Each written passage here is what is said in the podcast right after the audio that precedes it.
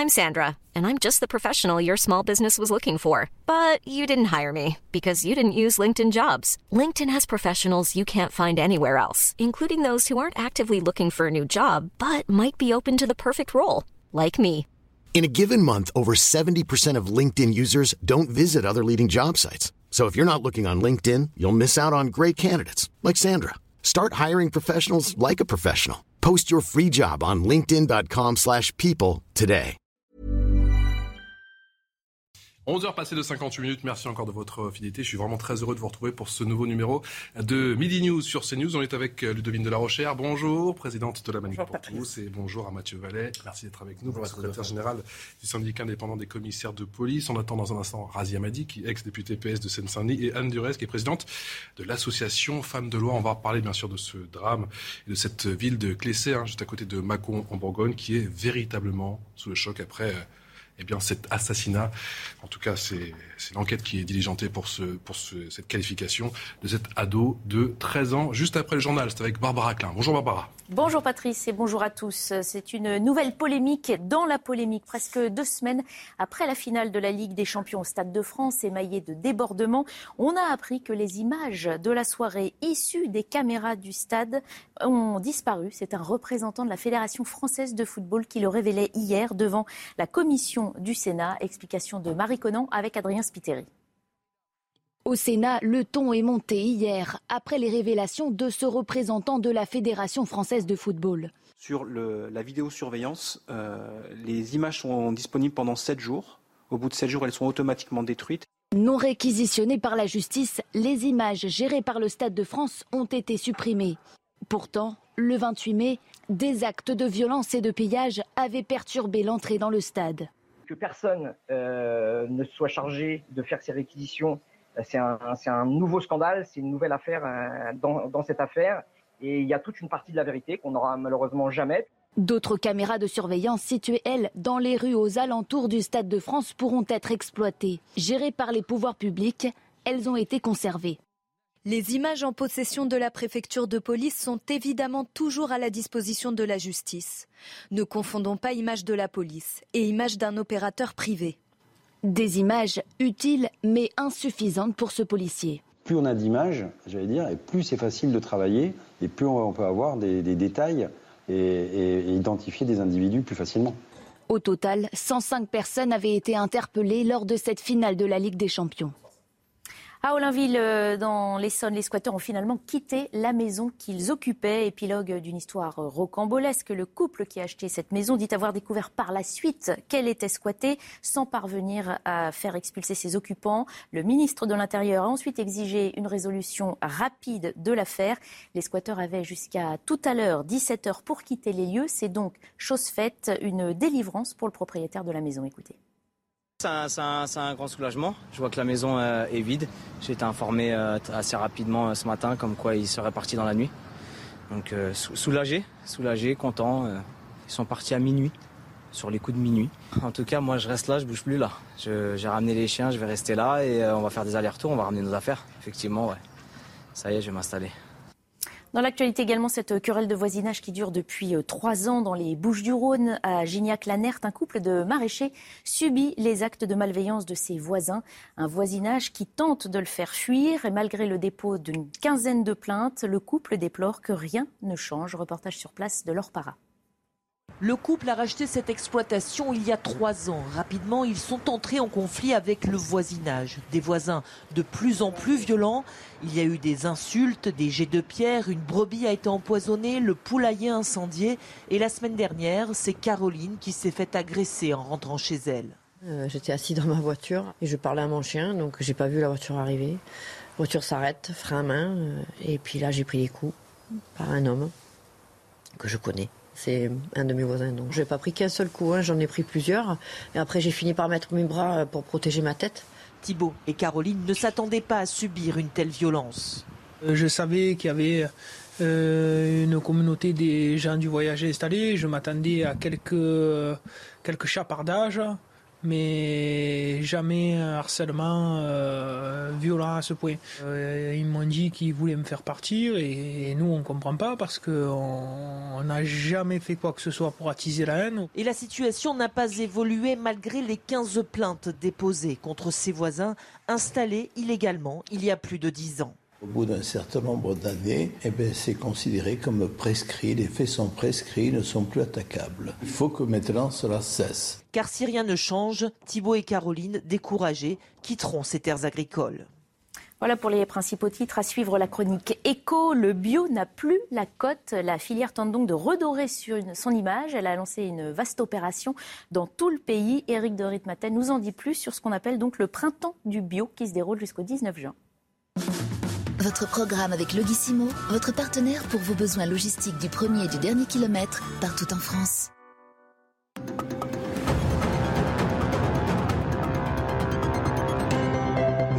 Le bio a tellement souffert de la crise Covid, puis ensuite des faux labels qui se sont multipliés, la hausse des prix, maintenant l'inflation euh, qui vide les porte-monnaies, eh bien, effectivement, le gouvernement doit relancer cette filière. Il l'a promis. Alors, il y a une vaste opération, sans doute l'avez-vous vu, hein, sur les marchés ou dans les magasins avec euh, des stands. Ça s'appelle le printemps du bio. Et cela permet donc justement aux agriculteurs de vivre mieux parce qu'ils font plus de marge avec ces produits-là. Depuis un an, les chiffres ne sont pas bons, euh, surtout dans les grandes surfaces. Si on regarde uniquement les chiffres des grandes surfaces, euh, le recul est de 3,6%, ce qui fait beaucoup hein, en termes de, recettes. Et puis, si vous regardez chez les artisans et les petits commerçants, là, c'est un petit peu moins. La chute est de 1,8%. Alors, on constate effectivement que les produits bio sont maintenant sur une mauvaise pente. Ça ne progresse plus comme c'était le cas auparavant. Euh, c'est vrai qu'avec l'inflation, le bio est vraiment sacrifié, notamment les produits laitiers qui sont désormais sur une croissance zéro. Les agriculteurs réclament donc un soutien de l'État. Ce soutien, il n'est pas impossible. Vous avez sûrement entendu cette semaine qu'un chèque était prévu pour relancer les ventes de bio. Il serait axé sur les achats alimentaires bio, mais pour l'instant, euh, rien de nouveau. On verra ça à la rentrée ou après les élections législatives. En tout cas, pour l'instant, les exploitations bio euh, restent en France euh, à un niveau de 13% sur l'ensemble des exploitations et beaucoup d'agriculteurs se demandent s'ils ont encore intérêt à investir. C'est pour ça qu'il y a ces opérations de séduction partout en France. C'était votre programme avec Logissimo, votre partenaire pour vos besoins logistiques du premier et du dernier kilomètre partout en France. Allez, comme premier place à présent au, débat dans, euh, dans Midi News avec Ludovine de la Rochère qui est présidente de la Manif pour tous, avec euh, Anne Durez qui vient de nous rejoindre. Bonjour, merci d'être avec nous, présidente de l'association Femmes de Loi. Mathieu Vallet, on vous connaît bien sûr, secrétaire général syndicat indépendant des commissaires de police. On vient ce drame, je vous le disais, en Bourgogne, près de Mâcon. Le garçon de 14 ans a suspecté d'avoir tué une jeune fille de 13 ans, a avoué aux gendarmes d'avoir porté plusieurs coups de couteau, notamment au cou, au cours d'un rendez-vous nocturne. Le village de Clessé 800 âmes est véritablement sous le choc. On voit ça avec Valentine Boeuf, Olivier Madinier et Sébastien Bendossi. C'est ici, derrière l'école de la commune, que le corps de l'adolescente a été retrouvé. Sa dépouille présentait des traces de violence et un couteau était planté au niveau de sa gorge. Dans ce village de 850 habitants, c'est le choc. Une famille est en deuil. Cette famille, elle est appréciée sur Plessé, donc c'est vraiment des, moments euh, très difficiles. C'est une fille unique, mais euh, une fille très gentille comme les parents. Voilà. Les investigations sont encore en cours, mais les enquêteurs privilégient la piste d'une rupture amoureuse. Le petit ami de la victime, lui aussi scolarisé en classe de 4e et âgé de 14 ans, a été placé en garde à vue. Ces euh, premières déclarations confirment qu'il a commis les faits d'homicide volontaire. Il reconnaît avoir, comme à son habitude depuis quelques jours, euh, euh, convenu d'un rendez-vous avec euh, cette jeune fille, qu'il s'était muni d'un couteau, qu'il avait discuté avec elle, qu'il avait placé ce couteau dans sa manche, et après avoir discuté quelques instants avec elle, lui avait porté trois coups de couteau au niveau du cou. L'adolescent n'a pas d'antécédent judiciaire. Il encourt 20 ans de réclusion criminelle. On va justement acclaisser avec notre renvoi spécial euh, Olivier Madinier. Bonjour Olivier, c'est l'émotion, le choc et bien sûr l'incompréhension la, plus totale. Hein. Ah oui, absolument. Un peu plus de 24 heures après euh, la découverte du corps d'Emma, euh, c'est réellement la sidération euh, qui règne dans ce petit village de Clessé, petit village de 850 habitants où tout le monde, est, ou presque, avait déjà croisé la jeune adolescente, la jeune adolescente, fille unique, qui vivait avec ses parents à proximité immédiate de la mairie. Sidération également au collège où la jeune Emma a été scolarisée en classe de quatrième. Les cours n'ont pas eu lieu ce matin. Il y a juste une euh, cellule psychologique et les cours reprendront euh, normalement euh, lundi. C'est l'établissement scolaire que fréquentait aussi le meurtrier présumé d'Emma. C'est là que les gendarmes sont venus le, le chercher hier à 9h45. Ce jeune homme qui est toujours en garde à vue puisque sa garde à vue a été prolongée tout à l'heure et il pourrait être présenté à un juge en fin de journée. Garde à vue donc prolongée pour ce jeune homme de 14 ans. Merci également à Sébastien Mendotti pour la réalisation de ce duplex. Les réactions en plateau dans un instant, mais on est en Skype avec Jean-Pierre Bouchard. Bonjour. Merci d'avoir accepté notre invitation dans, Midi News. Vous êtes, je rappelle, psychologue et euh, criminologue. Bonjour Azia Madi. Vous êtes passé devant la caméra. Nous sommes en direct. On le rappelle donc que ce jeune homme pour assassinat, la préméditation est retenue car, d'après le procureur, il a caché un couteau dans la manche de son vêtement. Euh, le passage à l'acte est plus facile quand on est adolescent. Alors, le, passage à l'acte euh, homicidaire, dans ce cas-là, est quand même euh, extrêmement rare, euh, même très très très rare. on est sur quelque chose d'exceptionnel. Ce qui est moins rare, évidemment, ce sont les, les, disputes dans les relations, notamment en cas de séparation, qui peuvent faire l'objet de, de violences verbales, de menaces, des choses comme ça mais rarement d'homicide et d'homicide prémédité comme celui-ci, puisque effectivement il aurait apporté une arme de façon dissimulée, donc dans l'intention euh, peut-être d'éliminer euh, sa, victime si tout ça est confirmé. Donc on est bien sur quelque chose d'exceptionnel. Jean-Pierre Bouchard, comment on peut expliquer un tel acharnement sur, euh, sur une jeune fille? Est-ce que justement c'est le mobile amoureux qui peut expliquer un tel un tel déferlement de violence pardon? Alors c'est quelque chose euh, à laquelle on pense en, première intention évidemment, euh, parce que les, passions euh, dans ce genre de choses sont à la base de, de beaucoup d'émotions évidemment, d'émotions violentes. Et on sait très bien que certaines personnes, quand elles risquent de perdre ou quand elles estiment avoir perdu la personne, peuvent devenir violentes.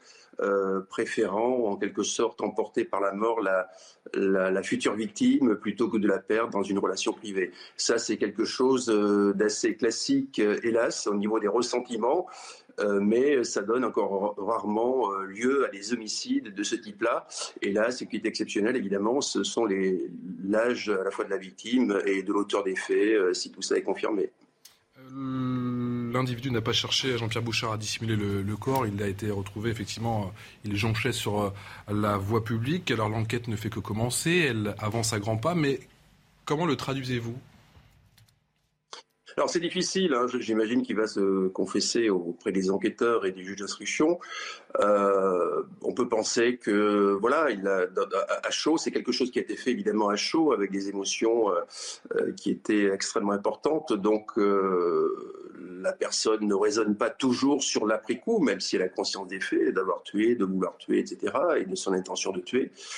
mais dans ce cas-là, elle n'a pas jugé important de dissimuler donc le crime. Alors il y a plusieurs hypothèses, hein, parce que peut-être il, ne le souhaitait pas et tout simplement c'est un aveu presque de culpabilité, ou au contraire, mais ce qui m'étonnerait pour laisser penser à, quelque chose de commis par une autre personne, mais c'est une hypothèse vraiment très très faible parce que il sait très bien qu'il laisse des indices partout et que son, son homicide est signé si c'est bien lui qui l'a commis.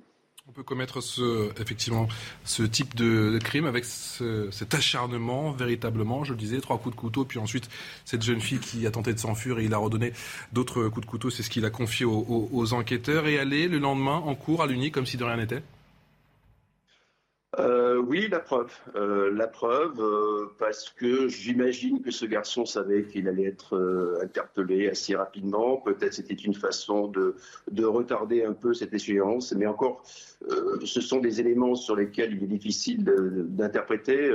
ces questions lui seront posées évidemment par les enquêteurs et tout ça devrait être clair dans, dans quelques jours. On va écouter le procureur de la République, Éric Jaillet, qui précise que ce jeune homme n'avait pas d'antécédent judiciaire et qui avait euh, visiblement dans sa famille une relation assez toxique avec son père. Je vous propose d'écouter le procureur de la République qui s'est exprimé hier. C'était sur CNews. Écoutez. Le gardé à vue n'a pas d'antécédent judiciaire, aucune condamnation.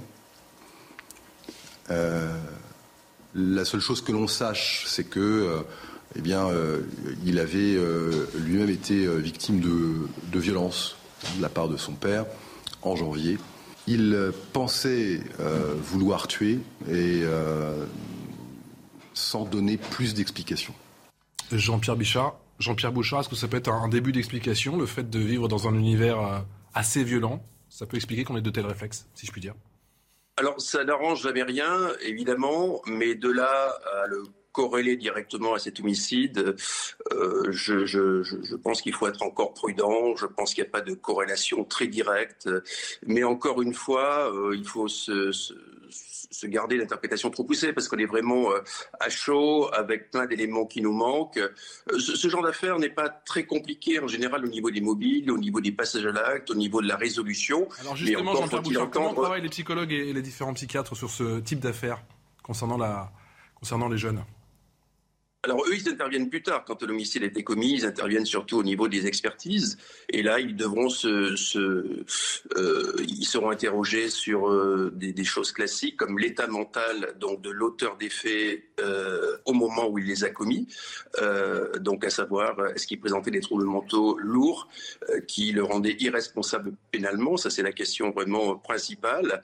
Et ensuite, ils analyseront évidemment sa biographie, le contexte familial le contexte de la relation, la nature de la relation, et ils vont en tirer donc euh, euh, plusieurs réponses, et notamment la question de la responsabilité, qui, où en général, la plupart des cas euh, sont jugés, parce qu'ils sont jugés responsables pénalement, c'est-à-dire comme ne présentant pas des troubles mentaux lourds au moment des faits, euh, qui pourraient les faire considérer comme irresponsables pénalement. Et ensuite, bah, ces, personnes sont jugées, évidemment, avec des peines aménagées pour les mineurs, puisque là c'est le, le, cas. et là, ils sont pris en charge, évidemment, dans un contexte carcéral aménagé par des psys, mais aussi des éducateurs et puis euh, euh, un traitement pénal aménagé pour les mineurs jusqu'à 20 ans ferme. On va en parler dans un instant. On va justement écouter à ce propos eh bien, un extrait de la conférence de presse avec le procureur de la République. C'était hier, vous l'avez vécu en direct sur CNews euh, hier soir, avec notamment, il revient le procureur sur cette qualification d'assassinat. Aujourd'hui, la qualification qui est retenue est encore une fois celle donc d'assassinat. Euh, qui est punissable donc euh, de réclusion criminelle à, perpétuité pour euh, les majeurs. Bien entendu, rappelons que ce garçon a 14 ans, que la majorité pénale, lorsqu'on est capable de discernement est à l'âge de 13 ans, que les peines, bien entendu, sont rabaissées quand il s'agit de mineurs euh, la peine maximale est emportée à, 20 années de réclusion criminelle. 12 heures passées de 15 minutes, la minute info, c'est avec Audrey Berthaud. Dernier jour de campagne pour les élections législatives. Le premier tour, c'est le duel s'est installé entre le camp d'Emmanuel Macron et l'alliance de la gauche formée autour de Jean-Luc Mélenchon que les sondages donnent au coude à coude avec l'abstention en arbitre. Puis dernière euh, journée des réquisitions au procès des attentats du 13 novembre. Hier, les avocats généraux ont poursuivi leurs réquisitions. Selon eux, pendant le procès, Salah Abdeslam a tenté à tout prix de se faire passer pour un terroriste tombé du ciel. Les peines requises contre les 20 accusés seront annoncées en fin de journée.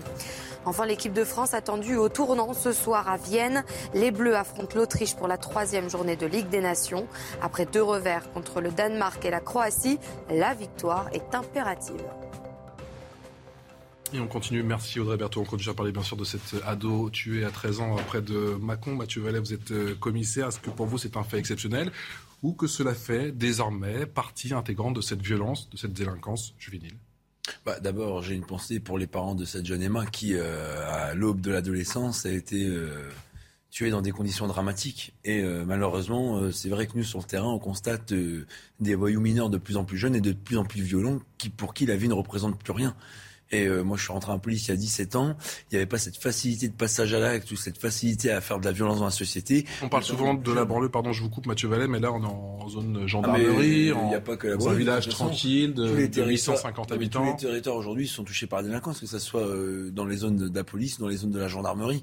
On voit bien que, par exemple, les euh, agressions, les cambriolages, les rodéos, les, enfin, les, les, les affrontements se déroulent aussi bien en ville qu'à la campagne. Et donc aujourd'hui, il n'y a plus aucun territoire qui est épargné.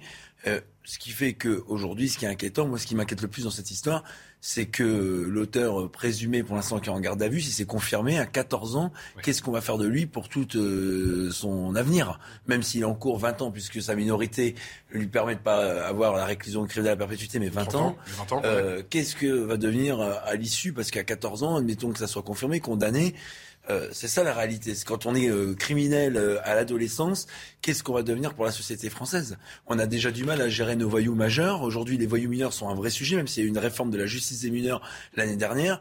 On voit bien qu'on est encore à la peine et que malheureusement il y a eu là une agression visiblement pour un motif, un mobile amoureux, mais il y a aussi régulièrement des affrontements entre bandes, que ce soit à la ville ou à la campagne. Il y a aussi des agressions pour des motifs gratuits, lorsqu'il y a un regard mal croisé, lorsque parfois il y a de l'harcèlement scolaire dans les établissements scolaires. Donc on voit bien aujourd'hui que l'ensauvagement. Pour vous, vous le mettez entre guillemets dans le même dossier sur effectivement cette violence. C'est, ah mais c'est un acte juvénile c'est heureusement que tous les jours on n'a pas des adolescents euh, meurtriers ou assassins qui euh, se promènent dans nos rues parce que déjà qu'on a fort affaire avec euh, nos multirécidivistes qu'on connaît que trop bien et qui malheureusement ne font pas leur peine de prison jusqu'au bout. Là effectivement, il n'y a pas heureusement des assassinats à 13, 14, 15 ans au quotidien. Mais par contre, cette violence et cet ensauvagement des mineurs interrogent notre société et c'est surtout que je vous dis, on a déjà des multirécidivistes lorsqu'ils sont condamnés à 20, 25, 30 ans en âge qui lorsqu'ils ressortent recommencent une grande partie. Là, si dès l'adolescence on a ce type de profil, c'est vrai que ça inquiète et ça interroge grandement sur quel va être l'avenir d'abord pour cet adolescent, mais aussi pour notre nation par rapport à ce maintenant défi immense que constitue euh, l'ensauvagement de notre société. Le choc, l'émotion, l'incompréhension, la plus totale. On va écouter le sentiment de l'ami de la victime, une des amies de la victime au micro de nos confrères d'RTL. C'est-à-dire qu'il l'a manipulé beaucoup et qu'il lui faisait faire plein de bêtises et qui bah, ils étaient euh, amoureux les deux, mais enfin, il lui faisait plein de crasses. Enfin, il faisait un peu n'importe quoi avec elle. Il la, il l'insultait, il la faisait sortir la nuit. Enfin, plein de trucs comme ça. En fait, par message, ils se parlaient très mal et en face, il y avait rien. Et il parlait très mal et la nuit, ils se rejoignaient. Je sais pas ce qu'il faisait, mais euh, en tout cas, il était pas très gentil avec elle. Jean-Pierre Bouchard, vous souhaitez réagir suite à, suite à ce témoignage? Oui, je, je, je, suis d'accord avec le propos général de Mathieu Vallée. Simplement, quand je disais que c'était exceptionnel, euh, les, crimes d'origine passionnelle, on va dire, dans un contexte relationnel comme ça, euh, sont exceptionnels chez les mineurs aux étages. C'est ce que je voulais dire. Après, euh, c'est vrai qu'il y a une violence générale pour d'autres mobiles qui est, très impressionnante, qui ne cesse de progresser et de s'étendre, hélas, et qui concerne de plus en plus les mineurs. Anne Durez, ce type de crime chez les jeunes, vous me dites que ça a existé, ça a toujours existé ou qu'il y a une accélération? Ces dernières années au vu de l'évolution de notre, société et des différents maux que vivent les jeunes La violence a toujours existé, j'allais dire malheureusement. Maintenant, euh, je me rappelle les propos de, Jean-Pierre Bouchard qui disait que, heureusement, entre guillemets, heureusement que hum. ces, ces tragédies revêtent un caractère exceptionnel. Donc, comme l'a fait Mathieu Valleux, moi j'ai une pensée pour euh, cette jeune fille, c'est toute sa famille, hum. mais il y a plusieurs familles et vies dévastées. Hein. À tout le village, là Plusieurs familles. Euh, ce que je crois aussi, c'est que la procédure judiciaire qui ne fait que commencer euh, va avoir deux objectifs. C'est le, premier, c'est d'auditionner tout l'entourage de ce jeune qui est en garde à vue, ou même, je crois, placé en détention, moins qu'il soit toujours en garde à vue. Hum. Garde à vue prolongée. Il est en garde à vue.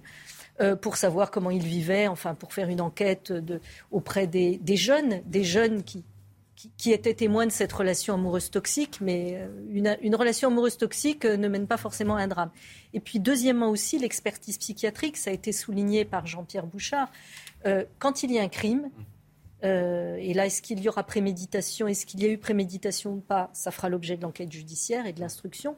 Et, et, pour revenir à l'expertise psychiatrique, ce sont des expertises très poussées qui interrogent, comme ça a été dit, les conditions de passage à l'acte et autres. Mais ce que je crois aussi, c'est que là où on doit collectivement s'interroger, les citoyens, les parents, l'entourage, les amis, et c'est une question éminemment difficile, c'est peut-on entrevoir quelques signaux d'un passage à l'acte? C'est très très difficile.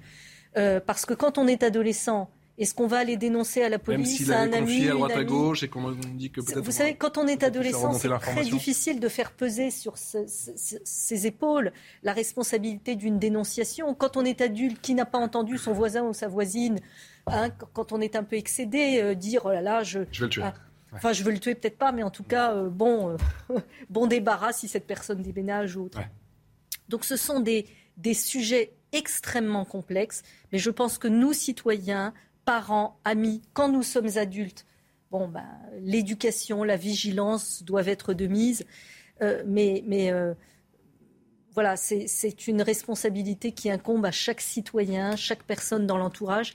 L'éducation doit jouer aussi, encore une fois, et je suis sûre que les éducateurs, enseignants, psychologues, parents euh, enseignent à leurs enfants les, valeurs de, de, respect et de gestion de leur frustration, mais là, de tout, enfin, d'évidence, j'allais dire, la gestion de la frustration amoureuse, qui est complexe à l'adolescence, mmh. a été tragique. Domine de la recherche. Non, je pense qu'il ne faut pas tirer de conclusion hâtive de cette affaire. Bien entendu, euh, il avait peut-être euh, des difficultés, une pathologie psychiatrique, ça c'est une possibilité. Euh, il avait peut-être un entourage familial violent. néanmoins, ce qui est vrai, c'est qu'en entendant cette affaire, la première information qui est sortie, ça m'a fait penser euh, à cette jeune fille euh, il y a quelques semaines, au mois de mars, dans l'Hérault, euh, avec une amie, a assassiné son père, a cherché à tuer sa mère et sa petite sœur. et on peut comme ça se rappeler d'autres affaires. je ne sais pas si cela existait, je dois dire que je ne sais pas si cela existait il y a 20 ans, 40 ans, 50 ans, je n'en ai pas d'idée. Ce, qui est vrai, enfin ce que je sais, c'est qu'il y a un autre phénomène de violence chez les jeunes qui est celui du suicide, qui maintenant euh, concerne des mineurs plus jeunes qu'il y a quelques années et avec une augmentation des suicides. Et c'est un autre sujet évidemment gravissime. Et euh, cela me renvoie euh, à une autre observation qui est que on ne parle jamais, très très peu en tout cas, du côté des politiques, du côté du gouvernement, de l'éducation, du rôle des parents, des difficultés rencontrées par les parents pour éduquer leurs enfants et de plus en plus à cause des réseaux sociaux, à cause des téléphones portables qui fait qu'ils peuvent mener une vie parallèle et que les parents ne se rendent pas compte. Euh, nous n'avons pas euh, là, avec le nouveau gouvernement, de ministère de la Famille. Et je pense véritablement que les difficultés des parents, le rôle des parents euh, est un angle mort. Et qu'il y a nécessairement des, des conséquences sur l'éducation. L'État peut faciliter ou au contraire rendre encore plus difficile, à travers de multiples décisions, la vie des familles. Et un enfant qui n'est pas, ou, que les parents ne parviennent pas suffisamment à suivre, à accompagner, etc., eh bien les parents ne verront pas, euh, ne verront pas les symptômes éventuels de quelque chose qui va mal, voire très mal. Et par ailleurs, évidemment, au moins la possibilité euh, de l'élever, tout simplement. Et je, pense qu'il y a vraiment un problème aujourd'hui. Azem a dit ce drame a véritablement bouleversé euh, toute la France, tout notre pays qui est choqué. Vous me dites que ça reste avec un caractère exceptionnel ou qu'il faut véritablement s'interroger? Caractère exceptionnel euh, de fait. Euh, de fait, et heureusement. Euh, c'est pour cela que, pour ce qui me concerne, je, ne peux relier ça à d'autres formes de, délinquance ou, de violence, ce qui n'exclut pas le fait de, ne pas ignorer que la, violence est là, elle n'est jamais partie. Elle progresse, ou en tout cas elle change de forme, c'est une évidence. Euh, mais euh, je n'en tirerai pas de, conclusion pour ici étayer tel, tel, quelque généralisation que ce soit. Cependant, il y, a, un élément qui me semble, qui me semble important. dans nos sociétés, euh, marqué par un certain nombre d'évolutions euh, majeures et, la disparition d'un certain nombre de cadres. Pendant très longtemps, on a parlé d'éducation familiale, d'éducation formelle et d'éducation d'informel. Euh, quelquefois en Afrique, on dit il faut, une famille pour mettre au monde un, un, enfant, mais il faut tout un village pour, pour l'élever. En France, ça a été comme ça pendant des années aussi. Il y avait un certain nombre de cadres religieux ou pas religieux, syndicaux, laïcs, l'éducation populaire. Je suis moi-même membre du conseil d'administration de la Fédération nationale de Lagrange, où vous aviez un cadre collectif. On a vu que c'est substitué à ce cadre collectif dans une société qui est plus violente, pas seulement physiquement, mais dans les rythmes qu'elle impose, dans l'attention qu'elle appelle, dans la perturbation cérébrale qu'elle organise, notamment vous parliez des écrans. On a aujourd'hui euh, des gamins euh, de un an et demi, deux ans en Seine-Saint-Denis qui sont, euh, et pas seulement la Sainte-Saint-Denis, mais qui sont diagnostiqués euh, avec euh, l'ensemble des, symptômes de l'autisme alors qu'ils ne le sont pas, et tout ça porte à conséquence. Là, on est dans le domaine, certes, d'un crime exceptionnel et passionnel, mais je rejoins ce qui a été dit, euh, c'est peut-être aussi l'occasion de s'interroger sur l'éducation au sens large de l'ensemble de la communauté vis-à-vis de nos plus et on revient dans un instant. Le et de la prévention. Temps pour moi de remercier Jean-Pierre Bouchard, un psychologue et criminologue, d'avoir réagi en direct dans Midi News sur CNews. Vous restez avec nous. On parle dans un instant du violaire de la, la Sambre avec ce procès hors norme, 56 plaignantes et 30 ans d'impunité. On se pose la question dans un instant. A tout de suite. 12h passées de 30 minutes sur CNews, la suite de Midi News toujours avec Razi Amadi, Ludovine de la Rochère, Anne Durez et Mathieu Vallet. Le débat dans un instant, juste après le rappel des titres avec Audrey Berthaud.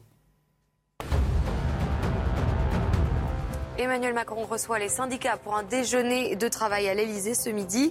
Invitation déclinée par la CGT. Cette rencontre permettra de discuter des grands enjeux du pays, de la situation économique et des chantiers à venir, notamment sur le pouvoir d'achat.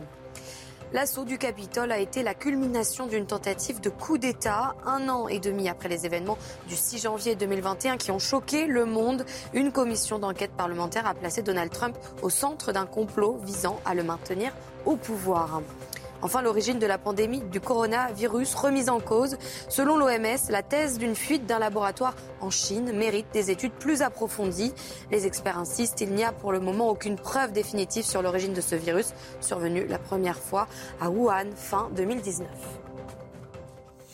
Merci beaucoup Audrey. On en vient à présent à ce procès hors norme pour une affaire qui l'est euh, tout autant, celle dite du violeur de la Sambre. Bonjour Nami Schulz, vous suivez, vous allez suivre ce procès pour CNews, procès qui est sur le point de débuter.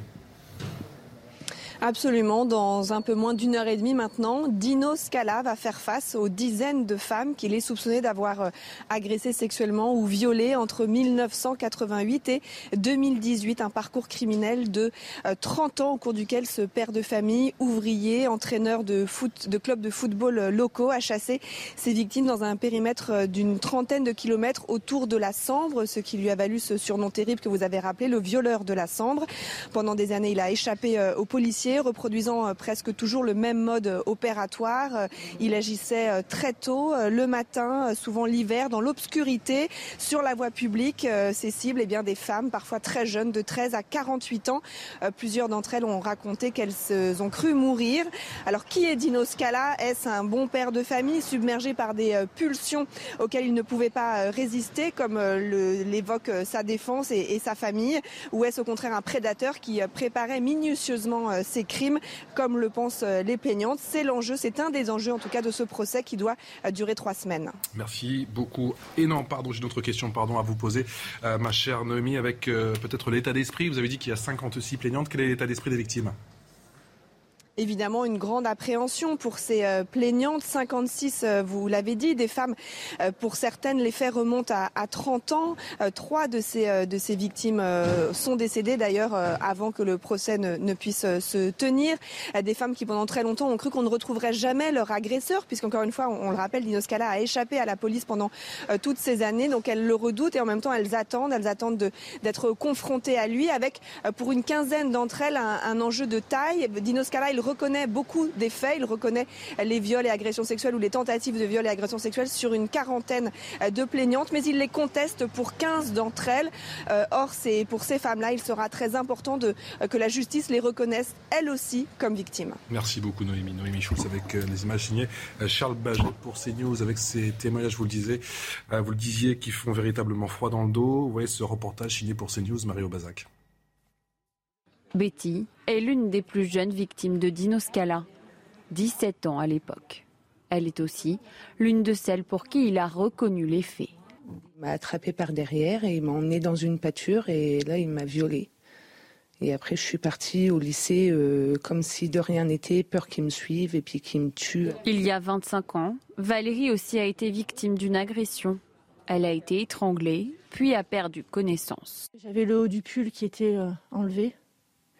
J'avais le lien du pantalon qui avait été cassé. Donc je ne sais pas ce qui s'est passé après. Après l'arrestation de Dino Scala en 2018, 56 victimes potentielles ont été identifiées. Le premier jour, ça montre aussi il faut que les victimes elles soient là. C'est super important. Les trois plaignantes veulent l'affronter. Valérie et Clara espèrent aussi obtenir des aveux. Jusqu'ici, Dino Scala a toujours nié les avoir agressés mais elles sont surtout habitées par une angoisse profonde. Ça m'a traumatisée à vie. J'ai toujours peur, ça c'est sûr. Je dors toujours la télé allumée. Je sors toujours pas seule dans le noir. Ça m'est pas arrivé depuis. J'ai 50 ans maintenant, j'ai toujours vécu avec ça. J'aimerais bien euh, vivre plus sereinement. En raison du nombre très important de plaignantes, le procès doit durer plus de trois semaines. Et la question, cher Mathieu Vallet, revient avec, euh, avec récurrence. Forcément, on se demande comment cet homme a pu opérer pendant une trentaine d'années, pendant 30 ans, sans en toute impunité. Bon, pour une fois, il n'y a pas de sujet. Il n'est pas passé visiblement par la case prison une seule fois, parce qu'on sait que les multiréitérants ou les multirétivistes dans la société, c'est le cancer de la France. En fait, ce sont des véritables machines à fabriquer des victimes. Bon, là, euh, il s'est fait euh, attraper une fois et euh, évidemment, il comparait devant la cour d'assises pour laquelle il va répondre de ces actes horribles, abjects. Et d'une certaine manière, c'est une fois de plus les victimes qui trinquent. Et c'est pour ça que là, dans le cas présent, évidemment, c'est son premier jugement, c'est sa première comparution devant les juges qui vont, avec un jury populaire s'exprimant du peuple français.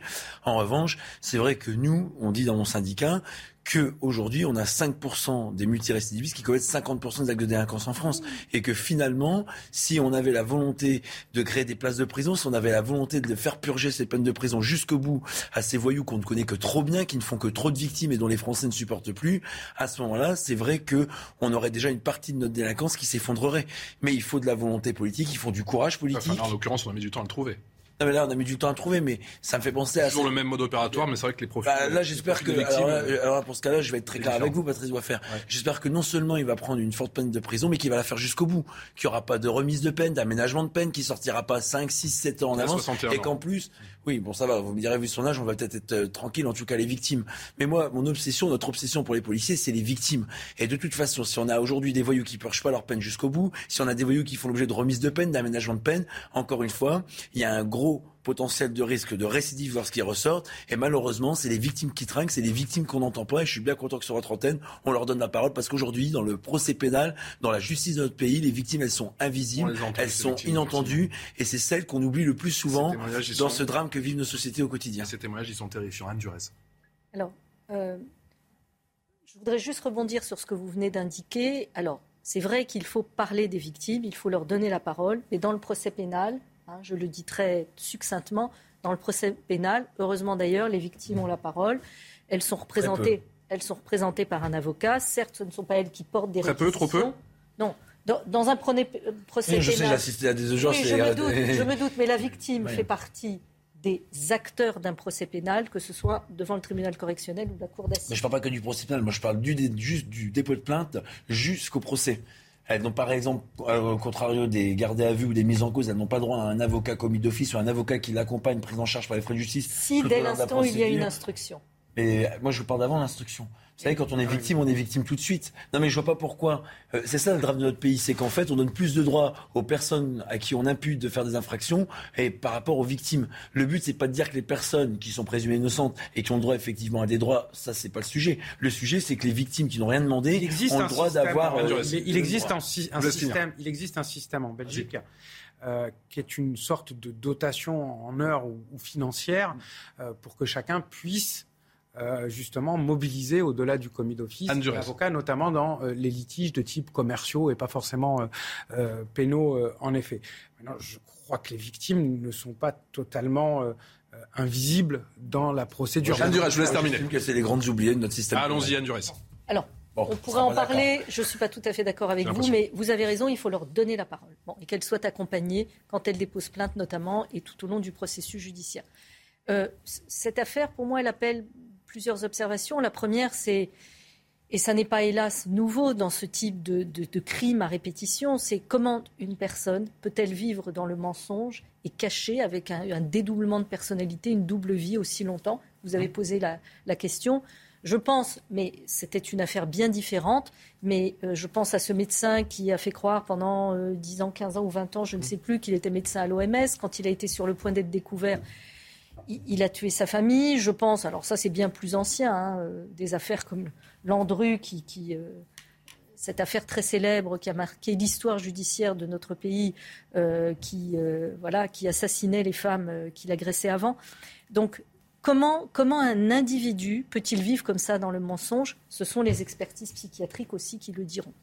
Et deuxième, deuxième observation, je pense que cette affaire, comme d'autres hélas, pose la question de la réinsertion, de l'accompagnement et de la réinsertion des délinquants et criminels sexuels. Je n'irai pas jusqu'à dire délinquants ou criminels sexuels un jour, toujours, mais, mais là, on a vraiment besoin de renforcer, de renforcer l'accompagnement et la réinsertion des délinquants et criminels plus de sexuels. Fait 17 viols, 12 tentatives de viol, 27 agressions ou tentatives d'agression. Je ne me permettrai pas de dire que ces personnes-là ne réitéreront à vie, parce que je suis bien incapable de le dire et je ne l'espère pas. Mais il y a un effort à faire sur l'accompagnement, les soins et, la réinsertion des personnes condamnées pour délinquance ou crimes sexuels. de la recherche. Oui, alors vous voyez, moi, euh, c'est surtout des victimes dont je parlerai volontiers. De ce que j'ai compris, d'abord, il y avait eu des prélèvements ADN, mais il n'y a pas eu dans les différents villages euh, des alentours euh, d'analyses qui aient été faites de la population masculine, ce qui a eu lieu dans d'autres affaires. Pour quelles raisons Peut-être une raison de moyens, mais en tout cas, cela n'avait pas été fait. deuxièmement, cet homme avait tenté ou commis des attouchements sur deux femmes de son entourage familial. Euh, elles n'ont pas porté plainte, malheureusement, alors que justement, ça aurait pu être à ce moment-là l'ouverture euh, d'une recherche d'une enquête, euh, de prélèvement ADN pour ceux qui le concernent. Et simplement, cela veut dire que les femmes doivent, et les hommes, parce que ça arrive aussi que des hommes soient les victimes, bien sûr, hélas, euh, il faut porter plainte de manière systématique dans le cadre de telles affaires. Ça demande plus de courage sans doute quand c'est familial, mais il faut absolument le faire. Et j'avais une autre... Une autre, et, d'ailleurs dans le village, euh, dans les villages de ces victimes, si je ne me trompe pas, euh, il y avait aussi une certaine omerta. On n'avait pas envie d'en parler. on n'a pas euh, voilà, on n'incitait pas tellement, euh, euh, il n'y avait pas, comment dire, une volonté, semble-t-il, très intense de finir par découvrir quel était le. Deuxième observation? Mais deuxième observation, vous voyez ces femmes qui sont en souffrance depuis des dizaines d'années. ce sont des femmes qui ont été touchées dans leur intégrité parce qu'on a atteint, on a porté atteinte à leur identité sexuelle, à leur sexe. Et quand je vois aujourd'hui le déni euh, assez large, notamment dans le cadre du wokisme, du genre, euh, de toute l'importance du corps, du sens du corps et de notre identité sexuelle, eh bien, typiquement, euh, ce genre de fait montre à quel point notre corps, notre identité sexuelle est importante et nous devons respecter ce que nous sommes. Tu Non, euh, vous avez évoqué, Mme de la Recherche, quelque chose de très important, c'est la prise en charge et l'accueil des victimes par les policiers et les gendarmes. Depuis 5 ans, on a de plus en plus, plus de 100 000, des policiers, je termine, des policiers et gendarmes qui sont formés à l'accueil de ces victimes. On a des brigades de protection de la famille qui sont spécialisées dans les violences familiales, dans les violences sexuelles, dans les atteintes à ces femmes. C'est une priorité des policiers et des gendarmes parce qu'on sait que la parole se libère, on sait que la victime, elle doit pas être victime deux fois, et de son bourreau, et d'un mauvais accueil, une mauvaise prise en charge. On a aussi des... problème, on sait que c'est pas encore ça. Ah bah écoutez, on a fait, on a fait, oui, mais enfin, je, pas, je suis pas. Vous allez dire qu'il y a toujours du chemin à faire, oui, mais. Oui, bah, euh, pardon, j'aime pas m'autoflageller. Euh, je dis les choses aussi telles qu'ils sont dans, dans les commissariats et les brigades de gendarmerie. On a fait des gros efforts parce qu'avant il n'y avait pas de formation, il n'y avait pas de simulation, il n'y avait pas de priorisation sur ces sujets-là. Maintenant, effectivement, on peut toujours mieux faire. Hein. Quand on dit ça, on a en vérité tout et rien dit. Par contre, moi, je peux vous dire que quand vous arrivez dans un commissariat, quand vous avez été victime de violences conjugales, femmes et hommes d'ailleurs, quand vous avez été victime d'atteintes sexuelles, il y a des policiers formés à l'accueil, il y a des policiers formés à prendre la place, des policiers spécialisés à prendre les euh, enquêtes, à les suivre. Il y a des magistrats aussi qui suivent ces dossiers. Et surtout, il y a des associations d'aide aux victimes et aussi un suivi qui est fait par la police et la justice sur ces sujets-là. On essaye de passer à côté d'aucune procédure. de la population locale. Ah oui, oui, non, pardon. Bah, bah, alors j'ai profité de l'occasion de donner. Affirmé, mais semble-t-il, euh, il ne fallait pas en faire trop non plus. En tout cas, il y a on peut, on peut toujours faire mieux. Mais en tout cas, on a eu une prise de conscience collective, on a une formation poussée des policiers et des gendarmes. Et euh, en réalité, effectivement, c'est euh, aucune honte et à rougir de police. vous, m'excuserez juste sur un point, parce que il y a autant je vous, je vous rejoins sur, sur, beaucoup de points, autant je ne vois pas le rapport entre l'identité sexuée et, et, ce qui s'est passé. Le, le, le violeur, le, violeur, à aucun moment donné, n'a demandé l'orientation sexuelle des, des victimes. Euh, je... Non, non, non, non mais il faut faire. Oui, oui, oui, mais justement, c'est pas le sujet. Non, c'est pas ce que je voulais. On est d'accord, c'est pas le sujet. Non, non, mais je parle pas d'orientation sexuelle. C'était ah, juste une bah, observation. l'identité sexuelle. Sur l'importance, euh... sur l'importance très grande du corps euh, de notre et de l'intégrité physique de chacune et chacun, quelle que soit son orientation de notre sexuelle. sexe. Ah, quelle que soit son orientation sexuelle. Mais non, c'est pas le sujet de l'orientation. Ah bah, oui, mais c'est vous qui en parlez. en tout cas, non, bah oui. je vous en parler. Oui, oui. Ben pourquoi vous en parlez alors? Je parle du déni du corps et du. Oui, non, mais il y a pas le déni du corps de quelques personnes, que ce soit. Mais d'une manière générale. Voilà. Dans certaines oh, ah idéologies. C'est tout, c'est tout ce que je veux dire. Dans l'universalité des valeurs qui nous rassemblent. Allez, vous le, le, deuxième point quand même qui, est important, c'est qu'en effet, il y, a une prise, il y a une prise de conscience positive et, et qui évolue euh, euh, aujourd'hui. Par contre, il y a quand même quelque chose aussi qu'il faut souligner, c'est que la libération de la parole dont vous avez parlé, elle est, importante parce que souvent on dit oui, euh, oh, croire les victimes, on entend des gens quelquefois les rabat comme ça, la victime a toujours raison. Dans ce cas précis, peut-être que si il y avait un accueil de la parole qui avait été ressenti par les victimes, notamment dans l'environnement familial, qui peut-être aurait contribué à la libération de la parole, dans ce cas précis, ça aurait sauvé des vies. Donc ce n'est pas simplement une, une, posture ou une position. Libérer la parole des femmes, ça peut aussi sauver des vies, notamment dans le cas de... 12 heures passées de 45 minutes. Le rappel des titres, c'est avec Audrey. Bientôt. La police a demandé hier soir au Stade de France les images des violences filmées par ses caméras, peu après l'annonce au Sénat qu'elles avaient été détruites. En effet, elles s'effacent automatiquement au bout de sept jours. Un rapport a été rendu à la Première ministre Elisabeth Borne. Et puis les suites de l'enquête sur le refus d'obtempérer dans le 18e arrondissement de Paris. Le conducteur a été mis en examen, notamment pour tentative d'homicide volontaire sur personne dépositaire de l'autorité publique. Blessé au thorax par un tir de policier, il a été placé en détention provisoire sur le lieu de son hospitalisation. Enfin, en Colombie, un requin à dents plates a été identifié pour la première fois. C'est une espèce vieille de 135 millions d'années. Ce requin mesure entre 4 et 5 mètres de longueur. Ses dents servent à écraser la nourriture plutôt qu'à la couper et la déchirer, comme celle des requins d'aujourd'hui. C'est quand même pas le Merci Audrey Berthaud, 12h passées de 47 minutes, bientôt sur CNews. On parle de ce procès qui va s'ouvrir dans un instant du côté de Douai, ce procès du violeur dit de la Sambre, 56 euh, plaignants, 30 ans d'impunité entre 1988 et 2018. Disons ce cas-là a agressé sexuellement et violé des dizaines et des dizaines de femmes. La plus jeune, euh, Mathieu Vallet, euh, aurait 13 ans. On avait ce débat en plateau. Est-ce que justement un homme pourrait sévir pendant des dizaines et des dizaines d'années avec cette libération de la parole des femmes dont on parlait il y a un instant? Alors, Puisqu'on parlait de cette omerta sur le plan local. Il y a quelque chose d'ailleurs de nouveau qui a été euh, créé, c'est euh, une unité spécialisée dans les cold cases. Par exemple, des dossiers aussi, on n'en parle pas, qui malheureusement n'ont jamais été élucidés parce qu'à l'époque, on n'avait pas la police technique et scientifique, on n'avait pas la professionnalisation et la formation qu'on a aujourd'hui. Et donc aujourd'hui, certaines affaires qu'on pensait non élucidées ou qui ne sortiraient jamais des placards, en réalité, vont faire l'objet d'un traitement particulier par cette unité de police judiciaire au sein de la direction centrale de la police judiciaire avec des magistrats dédiés. En revanche, c'est vrai qu'aujourd'hui, on a plus de facilité d'élucider des crimes. On sait que la police judiciaire élucide plus de 86% par exemple des meurtres ou euh, une grande partie euh, de euh, ces infractions sexuelles parce que on a les prélèvements, on a la police technique et scientifique, on a aussi des logiciels aujourd'hui pour faire ce qu'on appelle des rassemblements de preuves et des rassemblements de faits sériels, c'est-à-dire que si vous commettez par des profils, des modes opératoires, des signalements, des plaintes, même dans toute la France, eh ben, des crimes, on peut faire un agglomérat de l'ensemble de ces données pour pouvoir identifier éventuellement le ou les auteurs. Donc c'est plus difficile aujourd'hui pour les voyous de passer à la trappe qu'il y a 30 ou 40 ans parce que la police scientifique évolue, parce que la police judiciaire euh, augmente ses capacités d'élucidation et ses enquêtes, notamment à travers de nouveaux logiciels et des nouvelles formations, et parce qu'en réalité, c'est vrai qu'aujourd'hui, la parole des victimes est beaucoup plus prise en compte. Vous avez vu nos policiers... Je ne pas interrompu hein, sur cette nouvelle section de ce concernant les colquettes, parce que je crois qu'il y a quelques petits retards à l'allumage, il me semble. Ah oui, mais... Bah, non mais ça, ça, démarre tout doucement. Vous savez, ça c'est un peu comme un diesel. Hein, quand, il faut le temps que ça démarre, puis après quand ça sera effectivement rodé. Ouais, hein? Ça nous arrange pas. Ouais, non, je sais bien, mais le, le, diesel, est, le, turbo, le diesel est désormais. Le turbo, le turbo c'est pas mal pour les colcaisses. Le turbo, le temps qu'il soit rodé, si je me permettre, c'est pas mal. Ce que je veux dire, c'est que les policiers et les gendarmes, il faut jamais en douter parce que c'est. Non, je sais, je sais, non, mais c'est l'état d'esprit euh, qui préside à leur travail, c'est qu'ils ne lâchent jamais rien.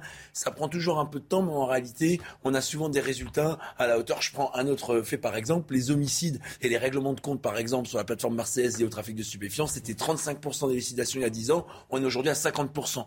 On n'a pas à rougir des résultats obtenus par le travail de nos collègues dans les services de la police judiciaire. Il y a toujours des marges de progression, mais quand même, on avance fort on avance vite, même si on peut aller toujours plus vite, même si on peut aller toujours plus fort, c'est quand même des résultats encourageants. Anne Durez, on parle de la libération de la parole des femmes. Est-ce que cela peut justement changer la donne, mais qu'il n'y ait plus des, des, hommes qui puissent justement, en toute impunité, pendant 30 ans, agresser sexuellement ou violer des femmes? Alors, une femme victime, que ce soit d'agression sexuelle, de violence de la part d'un homme, c'est une victime de trop. Donc là où je vous rejoins, c'est qu'il y a eu des progrès faits dans un certain nombre de, commissariats de police. J'espère que les progrès vont se poursuivre. Ce que l'on constate, parce que là je voudrais dire un mot sur les violences faites aux femmes, les violences faites aux femmes sont encore extrêmement nombreuses, même si on constate des progrès dans l'accueil. Vous avez raison, mais il faut impérativement la, la, l'égalité entre les femmes et les hommes étant l'une des grandes causes de ce nouveau quinquennat, il faut absolument que les violences faites aux femmes diminuent. Il faut que les, meurtres, les homicides et les meurtres dont sont victimes les femmes diminuent. Donc oui, la parole des femmes s'est libérée et c'est tant mieux. Vous savez, on le sait tous là sur ce plateau et, et vos téléspectateurs le savent. Avant qu'une femme victime de violence ou d'actes d'agression sexuelle n'aillent déposer plainte, il faut des années. Euh, regardons, souvenons-nous de, quelques livres qui ont été médiatisés parce que les victimes ont pu porter leurs propres paroles, ce qui sert d'ailleurs la cause des autres femmes. Mais regardez le temps qu'il faut. Donc je dirais que l'accueil dans les commissariats de police lorsqu'une femme va déposer plainte, ça n'est pas le nœud gordien de toute une procédure, mais c'est quand même absolument crucial pour que les enquêtes aillent vite, que les femmes soient protégées et puis que les auteurs soient poursuivis. un dernier point. D'ailleurs, je vais vous préciser, non, mais je vais vous le dire, il y a quelque chose sur lequel on a fait un énorme effort, c'est qu'avant, par exemple, les victimes ne voulaient pas forcément déposer plainte et ça faisait l'objet d'une main courante mm. et certains.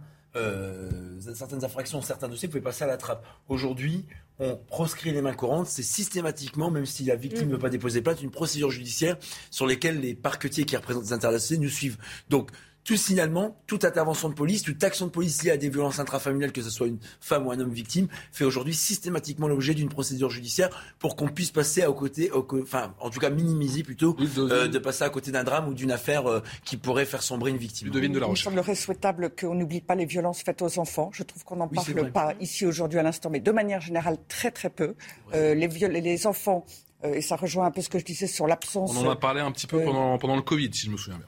Euh, oui, mais il y a y a peu de prise de parole de, nos responsables politiques sur ce sujet des violences euh, subies par les enfants euh, qui ont toutes les formes possibles et imaginables, qui sont sur tous les canaux, qui sont à l'école ou en dehors de l'école, qui sont sur les réseaux sociaux. Et je trouve qu'il y a un focus qui est mis et c'est très bien, mais très exclusivement sur les femmes, sont aussi victimes, euh, les enfants, et éminemment vulnérables. Bon, et puis les hommes. Et d'ailleurs, c'est intéressant, vous, vous disiez que c'est une question d'égalité. C'est bien en amont de l'égalité, c'est une question de respect, de justice, euh, euh, et de, tout simplement de droit de vivre sereinement et de ne pas être agressé, attaqué, harcelé. C'est même pas une question d'égalité, en fait. C'est beaucoup plus que, que, cela. Dit, mais... Dino Scala qui reconnaît une quarantaine de faits, notamment cette agression envers, euh, envers Betty. Betty qui avait 17 ans à l'époque. Je partais le matin au lycée. Euh, ma sœur, d'habitude, devait m'accompagner. Et pour une fois, elle commençait plus tard. Donc, je suis partie toute seule. Il faisait noir. Et puis, arrivé à un moment, j'ai entendu quelqu'un courir derrière moi. Et il m'a attrapé par derrière et il m'a emmené dans une pâture. Et là, il m'a violée. Il m'a bandé les yeux. Il il a voulu regarder ma poitrine et puis après, bah, l'acte s'est passé. Donc, euh, et avant de partir, il m'a demandé de compter jusqu'au 30. Et moi, je pensais qu'il était derrière moi, qu'il allait me tuer. En fait, non, je suis partie. J'ai même pas osé regarder autour de moi. Je suis partie. Euh, j'ai tracé directement à l'école. J'ai toujours peur, ça c'est sûr. Je dors toujours la télé allumée. Je sors toujours pas seule dans le noir. Ça m'est pas arrivé depuis. Je suis toujours accompagnée et toujours un peu peur pour les enfants. Ça leur arrive un jour, donc euh, je stresse beaucoup. le plus terrifiant dans ce témoignage, c'est de se dire que, on vient d'entendre que Betty a toujours peur aujourd'hui. Eh oui, bah, oui c'est plus dramatique. Oh, pardon. non, merci. Non, mais c'est absolument traumatisant. Lorsque dans une vie antérieure, j'ai été avocate euh, pénaliste, j'ai eu accès à certains dossiers qui étaient des dossiers de personnes mises en cause pour des, agressions sexuelles, des viols, des... Et, je me rappelle avoir vu certaines photos ou lu des témoignages qui me glaçaient déjà à l'époque le sang. Alors je, je n'ose même pas imaginer ce que peut ressentir une victime des dizaines d'années des dizaines d'années après avoir subi une agression.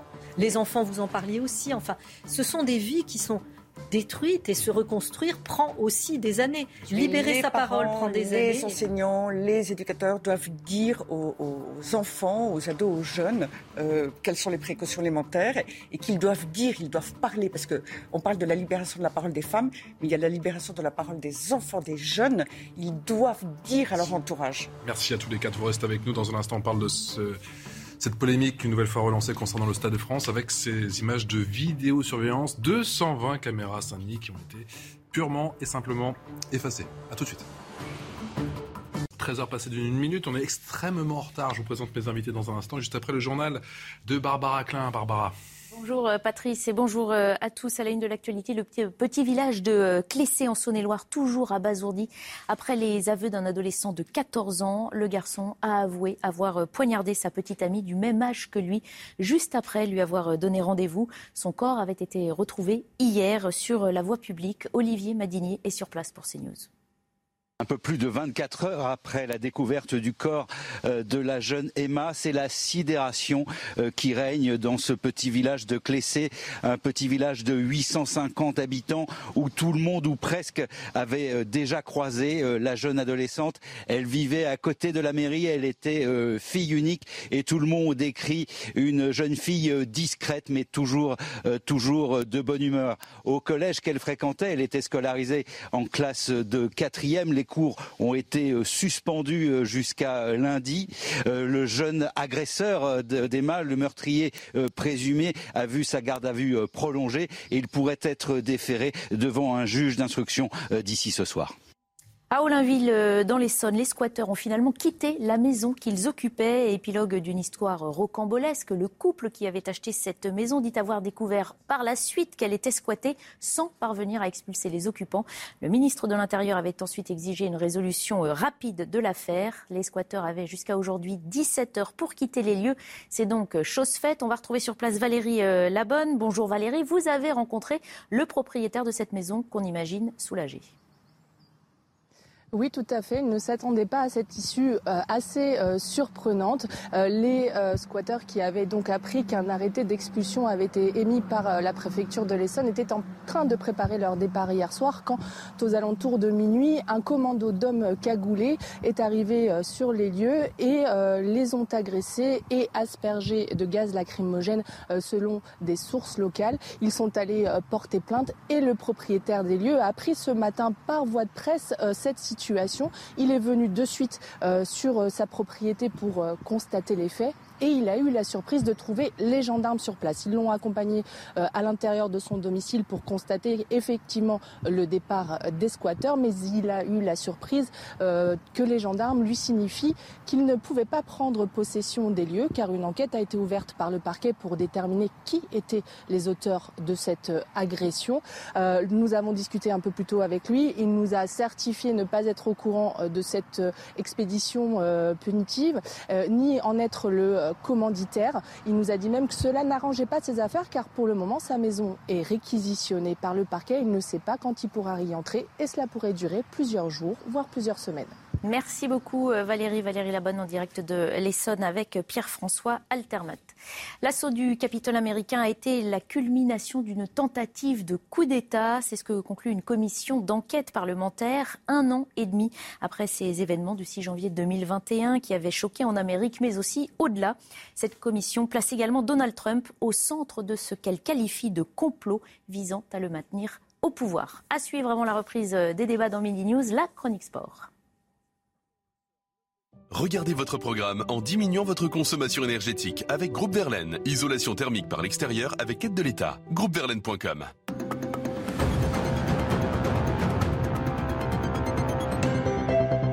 Il y a l'image publique, les sourires toujours, et puis il y a l'impression générale, nettement plus mitigée. Mais les chiffres, eux, sont implacables. 48 matchs cette saison, 13 buts, 7 passes décisives, c'est peu. 22 rencontres de rang sans but, série en cours, ça semble assez incroyable pour un joueur de ce niveau, mais officiellement, personne ne s'inquiète. Ce troisième meilleur buteur de l'histoire des Bleus, toujours présent, 63 matchs de suite sous le maillot frappé du coq. Mais on aimerait surtout revoir le Griezmann clinique qui apportait de l'efficacité et du sourire dans le jeu des Bleus. Vous avez regardé votre programme en diminuant votre consommation énergétique avec Groupe Verlaine. Isolation thermique par l'extérieur avec aide de l'État. Groupeverlaine.com. Allez, je vous présente comme promis mes invités en plateau à 13h passé de 5 minutes. On est avec euh, Mathieu Vallet, qui est le secrétaire euh, général du syndicat indépendant des commissaires de police, avec Razia Madi, qui est fondateur de New Cities, ex-député du Parti Socialiste de Seine-Saint-Denis, Arnaud Benedetti qui vient de nous rejoindre. Bonjour, mon cher Arnaud, rédacteur en chef de la revue politique et parlementaire, et maître Carbon de 16, avocat pénaliste, nous a rejoint. Bonjour, monsieur. Bonjour, messieurs. Merci encore d'être avec nous. On parle de ces images effacées concernant eh bien, ce fiasco du Stade de France. 220 caméras tout de même, on l'a appris lors de l'audition au Sénat. C'était euh, hier, on y revient en longueur, juste après ce petit détour par l'Espagne, puisque Zinedine Zidane serait tout proche d'un accord avec le club du Paris Saint-Germain. En tout cas, les rumeurs vont bon train depuis ce matin. On annonce une arrivée demain pour des discussions de l'ancien meneur de l'équipe de France, Zinedine Zidane au PSG, ce serait évidemment un rêve. On va eh bien rejoindre dans un instant le correspondant de CNews en, Espagne, Clément Pernia, pour euh, nous donner de plus en plus d'informations. Clément Pernia, que l'on aura dans un instant. En tout cas, Zinedine Zidane à Paris, si je puis dire un peu trivialement. Euh, qui est fan de foot ici Arnaud Benedetti, ça aurait de la gueule? L'année dernière, c'était Messi. Cette année, cette année, ce serait Zidane. Donc, euh, il y a un événement. Ils ne savent plus comment étonner les, les, supporters du PSG. à la hauteur, voilà. Euh, en tant que supporter de l'OM, euh, c'est dur. C'est dur. Ah, c'est dur. c'est dur. Pourtant, il est Marseillais, Zidane, à la base. Mais il n'a pas été. Bah, justement. Alors, on peut me dire juste en régie si on a Clément Pernia ou pas, sinon on en parlera tout à l'heure tranquillement avec Clément. Euh, on va du coup s'intéresser effectivement à ce, cette polémique, ce fiasco du, Stade de France du côté de Saint-Denis, près de deux semaines après cette finale de Ligue des Champions, réussi sur le terrain mais raté clairement eh bien, au niveau des abords du, du Stade de France. Eh bien, ces nouvelles révélations hier au Sénat qui relancent clairement la, la polémique. On va voir ça avec Marie Conan et avec Adrien Spiteri. Au Sénat, le ton est monté hier après les révélations de ce représentant de la Fédération française de football. Sur la vidéosurveillance, euh, les images sont disponibles pendant 7 jours. Au bout de 7 jours, elles sont automatiquement détruites. Non réquisitionnées par la justice, les images gérées par le Stade de France ont été supprimées. Pourtant, le 28 mai, des actes de violence et de pillage avaient perturbé l'entrée dans le stade. Que personne euh, ne soit chargé de faire ces réquisitions, c'est un, nouveau scandale, c'est une nouvelle affaire euh, dans cette affaire.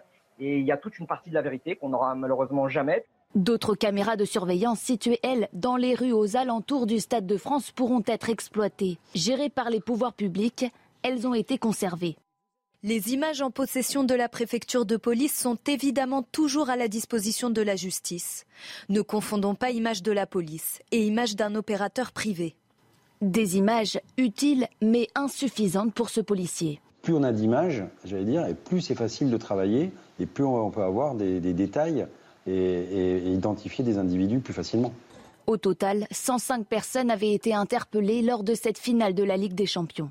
Et les réactions forcément euh, politiques sont eh bien nombreuses. Celle de Marine Le Pen, ça s'appelle couvrir ses traces. Je n'ose pas imaginer que nos dirigeants soient incompétents au point de ne pas avoir immédiatement demandé que leur soient transmis les vidéosurveillances. Donc c'est volontaire. Marine Le Pen l'affirme Mathieu Vallet. Moi je préfère poser la question, est-ce vraiment volontaire? Bah, D'abord, permettez-moi, Patrice doit faire, parce qu'on parle du Stade de France, puisqu'on parlait de Zidane qui aurait une arrivée imminente au PSG, de rester dans les bonnes nouvelles je vais quand même pas, euh, pas euh, rougir. Non, non, non, je vais vous répondre, mais je vais quand même pas rougir. On a retrouvé les vidéos. non, non, non, non, non, non, je vais quand même pas rougir que 84% des Français, selon le sondage qui a été diffusé sur la trentaine, font confiance et aiment leur police.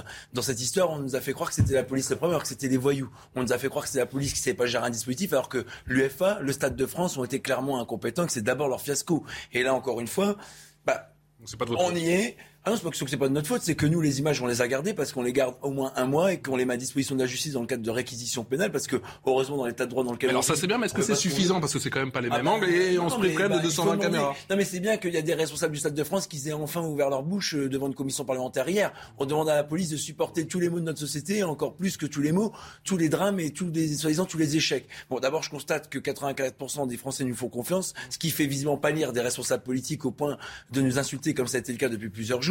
D'ailleurs, je pense que M. Madi, qui est ancien euh, cadre du Parti Socialiste, pourra nous dire sa position, vu qu'aujourd'hui la NUPES englobe notamment les Il n'a pas vu venir. il n'a pas vu venir. non, mais voilà, on a eu une atteinte grave à nos institutions de la part de M. Mélenchon en attaquant toute la police nationale, en stigmatisant tel qu'il l'a fait.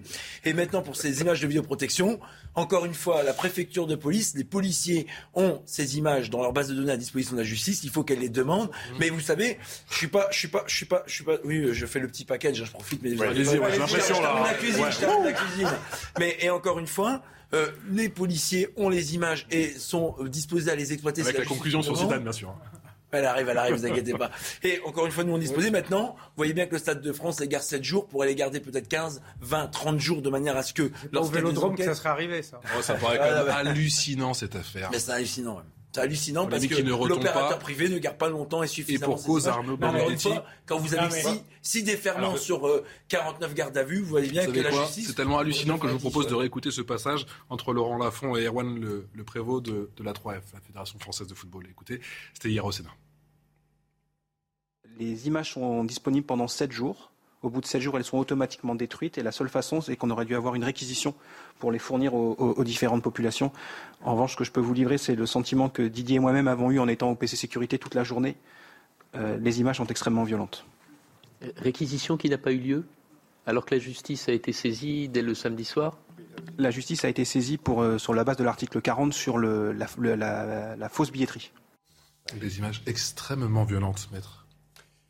Oui, euh, c'est un, le loupé un, fiasco dans le fiasco. Euh, oui, parce que euh, je trouve que notre ami commissaire est extrêmement pudique. Alors d'abord, il y a juste une petite précision. Vous conservez pas au moins 30 jours, vous conservez au plus 30 jours. Oui, c'est le plus. Mais non, non, mais je sais que c'est pas...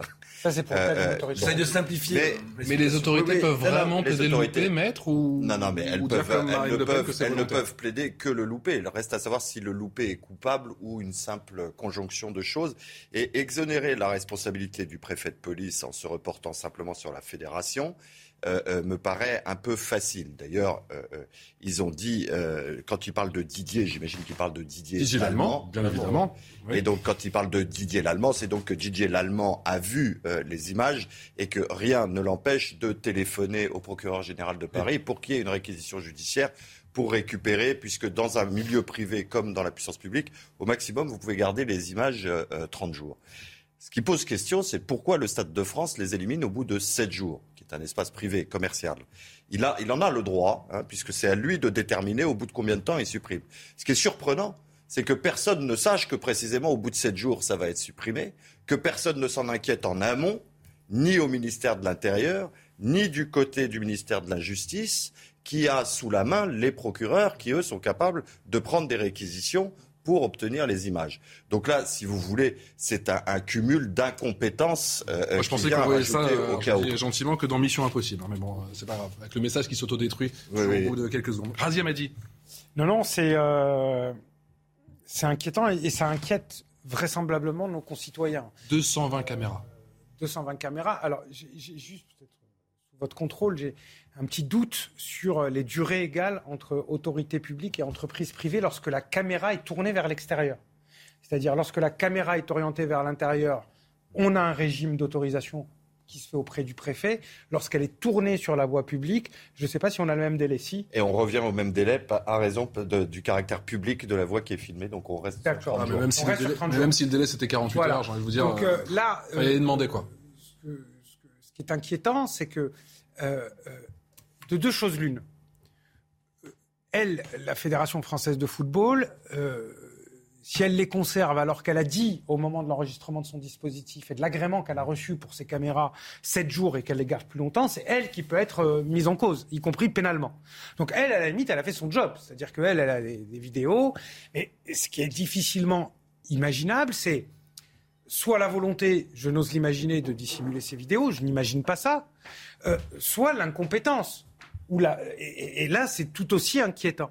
Donc, euh, on est à je suis euh, totalement estomaqué par, euh, par cela et je dois dire que ça nous interpelle une fois encore sur un certain nombre de process et de procédures dans nos politiques publiques.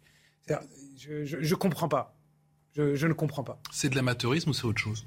Moi, je voudrais souligner quand même le rôle du Parlement. Parce que quand euh, on a dit que le Sénat allait se saisir de l'affaire, j'ai entendu un certain nombre de voix dire oh, finalement encore une commission parlementaire en fait, la commission parlementaire est utile parce qu'elle permet quand même, d'une certaine manière, de faire la lumière sur un certain nombre de faits, sur un certain nombre de dysfonctionnements. Donc il faut saluer le rôle du Parlement et il faut saluer le rôle du Sénat, qui a été très souvent en pointe ces dernières années sur des sujets aussi euh, compliqués que celui qui s'est passé, qui s'est, que celui du Stade de France. Ensuite, en effet, c'est euh, au pire euh, de l'amateurisme au mieux de la dissimulation, enfin au pire, au pire de la, au, mieux de la, au mieux de l'amateurisme et au pire de la dissimulation. Euh, et, inévitable, et, inévitablement, euh, on, ne va pas éviter qu'un certain nombre de questions soient posées. Et d'ailleurs, je n'en veux que pour preuve la réaction de Marine Le Pen qui a saisi l'occasion pour dire, elle, en l'occurrence, qu'elle pensait qu'il s'agissait d'un acte de dissimulation de la part des pouvoirs publics. Donc, on a une polémique aujourd'hui euh, qui ne cesse d'enfler et où finalement, le problème, c'est qu'on ne voit pas les chevaux des responsabilités Enfin si, on le voit un peu les chevaux des responsabilités, mais personne ne veut véritablement en tirer les conséquences. Parce qu'en la matière, on voit un ministre de l'Intérieur qui a produit un récit euh, depuis euh, le déroulement de ces faits euh, qui vise à imputer la responsabilité essentiellement sur les supporters britanniques, ce qui manifestement ne semble pas être tout à fait le cas.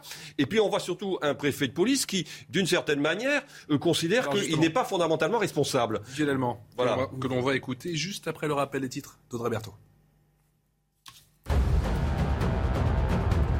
la guerre en Ukraine. Emmanuel Macron et Volodymyr Zelensky se sont entretenus hier par téléphone. Ils ont évoqué l'aide militaire de la France à l'Ukraine. Emmanuel Macron a assuré que la France resterait mobilisée pour répondre aux besoins de l'Ukraine, y compris en armes lourdes. Et puis en Espagne, 2000 personnes ont été évacuées après un violent incendie. Le feu s'est déclenché dans la région de Malaga en Andalousie. En cause, les fortes chaleurs dans le pays avec des pics à plus de 40 degrés. 1000 personnes sont mobilisées pour éteindre les flammes. Trois pompiers ont été blessés. Enfin, c'est ce soir à 20h35 en clair et en exclusivité mondiale sur Canal+. Tim Cook, le patron d'Apple, répondra aux questions de Mouloud Achour dans l'émission Click. Un événement à ne pas manquer, c'est ce soir sur Canal+.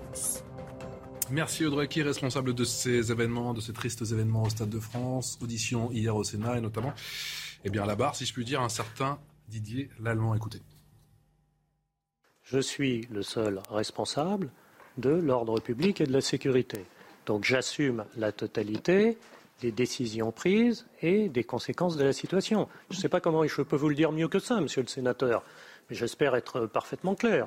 Vous me dites, euh, vous vous renvoyez la balle. Je ne renvoie la balle qu'à moi, c'est-à-dire je suis le seul responsable. Responsable mais pas coupable oui, c'est très bien. On a même entendu un hymne patriotique à la fin, euh, très très beau, euh, de la part du préfet allemand. Simplement dire j'assume quand on est à six mois de la retraite et qu'on n'a même pas la décence de démissionner, ça veut dire qu'on n'assume rien du tout. Alors au mieux, on lui a dit écoute, tu prends tout sur tes épaules, euh, tu épargnes le gouvernement et quand tu partiras à la retraite, euh, tu auras une agrafe supplémentaire sur le revers. Oui, c'est son ministre de tutelle. Dans l'exécutif, c'est même Darmanin, si vous voulez que j'identifie et que j'assume. Soyons précis. Voilà. Euh, soit on lui a dit ça, soit c'est une espèce d'acte sacrificiel ultime de Monsieur mmh. l'Allemand, mais à ce moment-là, il est encore plus urgent de démissionner parce que ça veut dire qu'il est fragile. Oui, parce que je pense qu'il est fragile, mais en fait, il, euh, sert, euh, j'allais dire, de, paravent euh, politique, d'une certaine manière. Mais ce qui est frappant, en effet, c'est qu'il n'y ait aucune conséquence, encore une fois, qui soit tirée de ce type de, de dysfonctionnement et d'événements. C'est une tradition, malheureusement, bien française, une tradition récente d'ailleurs, parce que moi, j'ai connu une époque où, quand même, les hauts fonctionnaires pouvaient démissionner et parfois étaient démissionnés. Là, en l'occurrence, c'est pas le cas.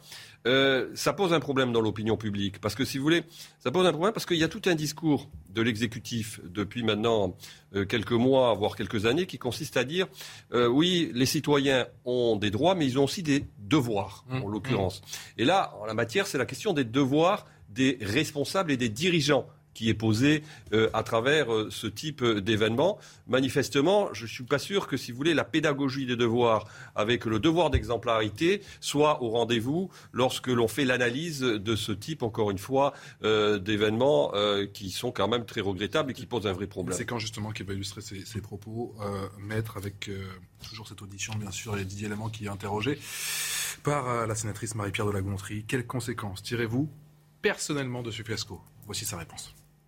Et quelle importance ma situation personnelle. Mais enfin, franchement, je suis un, haut fonctionnaire. Je suis révocable à notum tous les mercredis. Euh, c'est quoi votre problème, quoi? Voilà. Très bien. Ben, elle vous a été posée et vous me donnerez acte que j'y ai répondu. C'est quoi votre problème? En gros, c'est circuler, il n'y a rien à voir? Oui, c'est très méprisant euh, pour la commission d'enquête parlementaire. Hein. C'est d'autant plus malvenu que qu'est-ce que lui dit euh, la sénatrice de la Gontrie?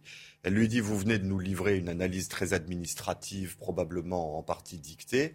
Vous, personnellement, comment vous avez vécu les choses? On lui demande pas. La commission d'enquête parlementaire s'est pas prise pour une cellule de soutien psychologique du préfet allemand. On lui demande pas comment il vit les événements. On lui dit, vous, à titre personnel, comment vous les considérez? Et la réponse est extrêmement méprisante, ce qui est tout à fait dans le prolongement de l'analyse précédente. Et c'est pas nouveau avec le préfet allemand, parce que je pense que l'effet est dévastateur, effectivement, en matière d'exemple. C'est-à-dire que celui qui a la parole d'autorité la plus ferme est celui qui s'applique le moins la règle. Pendant le confinement, souvenez-vous, le préfet allemand euh, lâche des drones sur Paris pour identifier et verbaliser euh, les gens qui ne respectent pas euh, les, consignes de, nous invitant à rester à domicile. Le Conseil d'État, trois fois, l'invite à retirer ces drones, puisqu'ils violent un certain nombre de règles, notamment du respect du droit à la vie privée. On en revient toujours au, même problème. Le, le préfet allemand a fait fi des décisions de justice qui avaient été rendues. Et c'est celui qui dit aux, gamins euh, fauteurs de troubles, euh, attention, il faut respecter la loi et les décisions de justice. Vous voyez le caractère schizophrénique de la parole publique et la, perte d'autorité euh, auprès des, voyous. Non, mais juste un point. Bon, lui, c'est, j'allais dire, c'est un, un, responsable administratif, c'est un, c'est un haut fonctionnaire, mais la responsabilité, elle est d'abord politique en l'occurrence. Donc, euh, on peut se poser des questions, euh, en effet, sur les raisons pour lesquelles aujourd'hui Gérald Darmanin. Vous savez, il y, a eu une époque où on faisait, on le reprochait aux politiques, on faisait sauter les fusibles. Aujourd'hui, on ne fait même plus sauter les fusibles. on ne fait même plus sauter les fusibles. Donc, on peut se poser la question pour laquelle euh, on peut vraiment, on peut encore. Qu'il était la question, c'est est-ce qu'on peut encore faire, est-ce qu'on peut encore faire sauter les fusibles quand on manque de bancs? C'est ça le problème. pour moi, il y, a un sujet qui est, assez qui est, assez centrale, euh, à mon sens, c'est euh, la, notion d'impunité et de mensonge, notamment dans euh, ce qui manque comme ingrédient à de véritables contre-pouvoirs. J'ai été parlementaire Et j'ai vu des dirigeants d'entreprises dans lesquelles l'État était décisif en termes d'actionnariat. Au moment où ces entreprises étaient rachetées par des entreprises, je ne vais pas les citer, américaines, et que j'interroge le dirigeant à l'Assemblée, euh, en commission, et lui dis, vous n'avez évidemment aucun intérêt à cette session. Il répond, devant 20 parlementaires, je n'ai aucun intérêt personnel et pécunier à cette, euh, euh, à cette cession d'un bijou industriel français. Un an après, il perçoit plusieurs millions d'euros de primes. Elles n'ont pas été décidées après. Il était au courant, ces primes étant conditionnées à la réussite de cette session. Ce que je veux dire par là, c'est que, en effet, on ne peut pas parler de droits et de devoirs si vis-à-vis de la représentation, euh, vis-à-vis des instances de contrôle, vis-à-vis de ce qui fait euh, contre-pouvoir et donc le sel de la démocratie, on n'est même pas obligé de dire la vérité. Mathieu Vallée, cette séquence rapidement va laisser des traces pour vos collègues concernant les forces de l'ordre. On a plus, vous savez que je sais pas faire des phrases courtes, j'essaie de faire Allez-y, prenez le temps. Passe à Zidane après. Non, non, mais tout ça, moi, ça me désole. Là, j'ai laissé parler évidemment à parole politique. En tant que syndicaliste, j'ai pas à Vous, dites quoi entre du- copains Justement, entre, collègues. Bah, entre copains, entre collègues. Non, non, mais bah, d'abord, moi je sais que les policiers ont fait tout ce qu'ils pouvaient. Maintenant que le préfet de police assume, bah, c'est bien de le dire. Après, je veux dire qu'on a eu moins de pudeur avec certains commissaires de police qu'on a dégagé clairement pour des raisons euh, futiles. Et c'est ce que nous on dénonce, c'est que les commissaires sont souvent des fusibles dans certains dossiers et que euh, en réalité l'exemplarité effectivement doit s'appliquer à tous parce qu'on est exigeant avec ceux qui dirigent les services de police. Et c'est bien que le préfet de police hier ait eu à s'expliquer devant une commission parlementaire parce que je suis d'accord avec vous, euh, c'est le poumon d'un. Oui, mais j'ai pas eu le temps de finir. On aurait J'ai déjà rien toute dit, la pub. j'ai rien dit. Vas-y, vous allez parler. là. J'allais dire ça chauffe, ça, chauffe. Entre Zidane et le PSG. on est en train de- Ça c'est- chauffe, il fait très froid sur le plateau, il fait moins 12. Entre Zidane et le Paris Saint-Germain, on en parle dans un instant. Tout de suite. Passé de 30 minutes, merci encore de votre fidélité, toujours avec Mathieu Vallet, monsieur le commissaire, Razia Madi, Arnaud Benedetti et Maître Carbon de 16. Zidane tout proche du PSG, les dernières infos dans un instant, juste après le rappel des titres. C'est avec vous, ma chère Audrey Berthaud.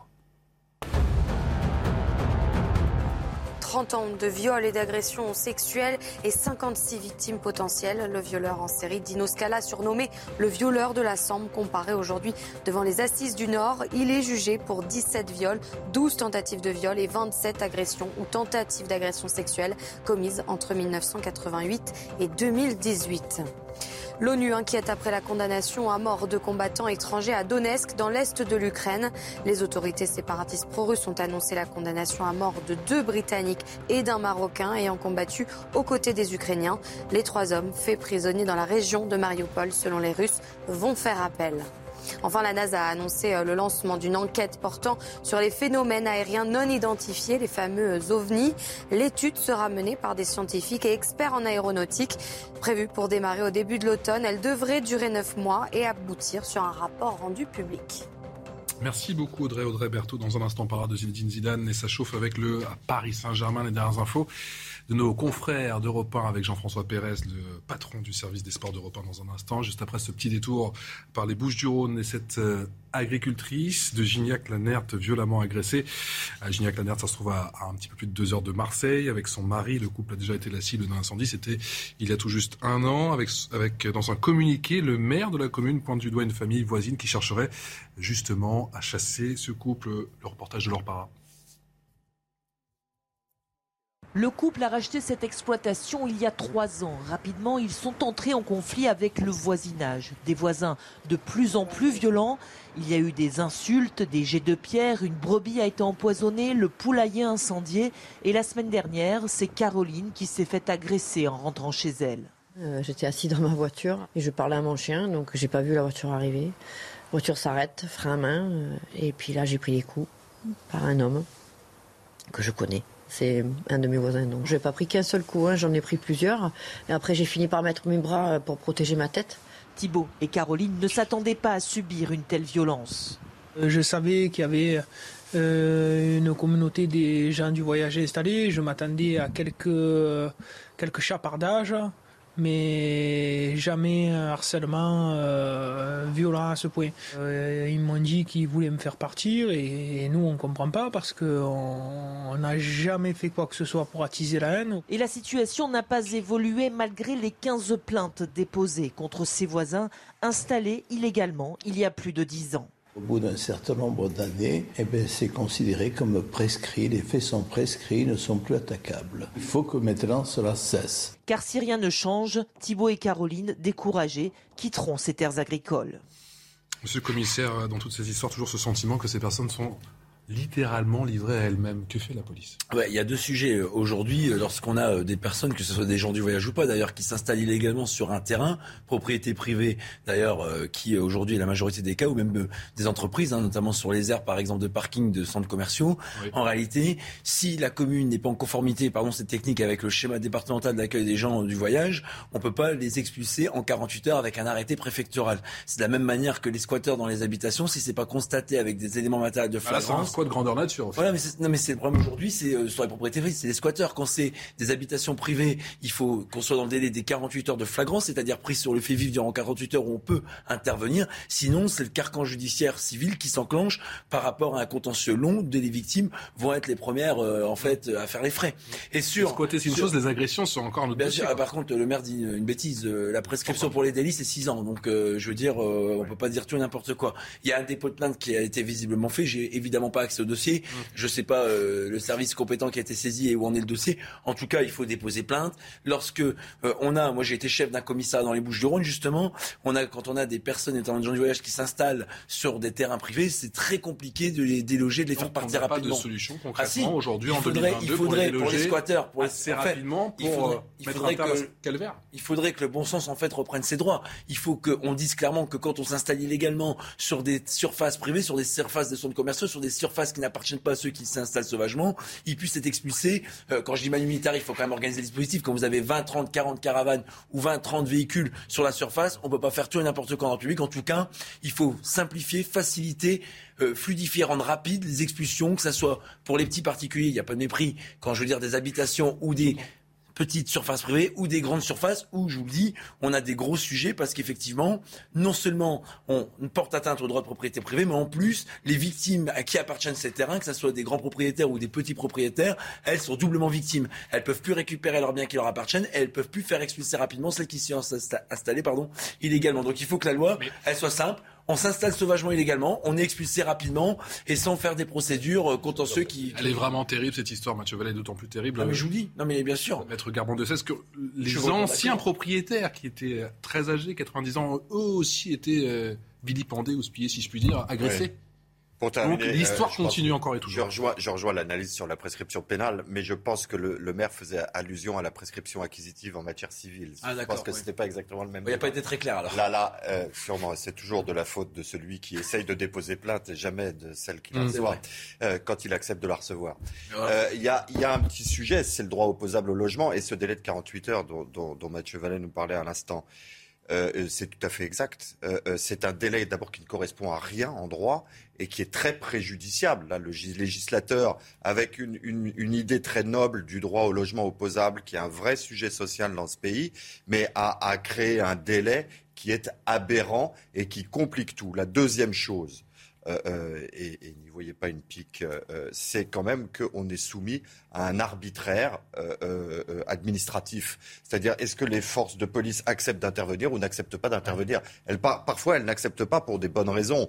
Troubles à l'ordre public, parce qu'elles sont débordées, parce qu'il y a d'autres urgences, mais ça reste un préjudice pour les gens. D'ailleurs, la meilleure preuve en est c'est que là, pour une fois, les lenteurs de la justice ne sont pas en cause. C'est que là, l'ordre est venu du ministère de l'Intérieur de mettre fin au désordre. C'est-à-dire qu'il n'y a même pas eu besoin d'une décision ni judiciaire ni administrative, c'est le fait du prince. On intervient ou on n'intervient pas, euh, selon en, vrai, en réalité la médiatisation ou non du cas. Mmh. c'est ça que nos concitoyens ont de plus en plus de mal à supporter, c'est cet arbitraire dans l'intervention ou pas.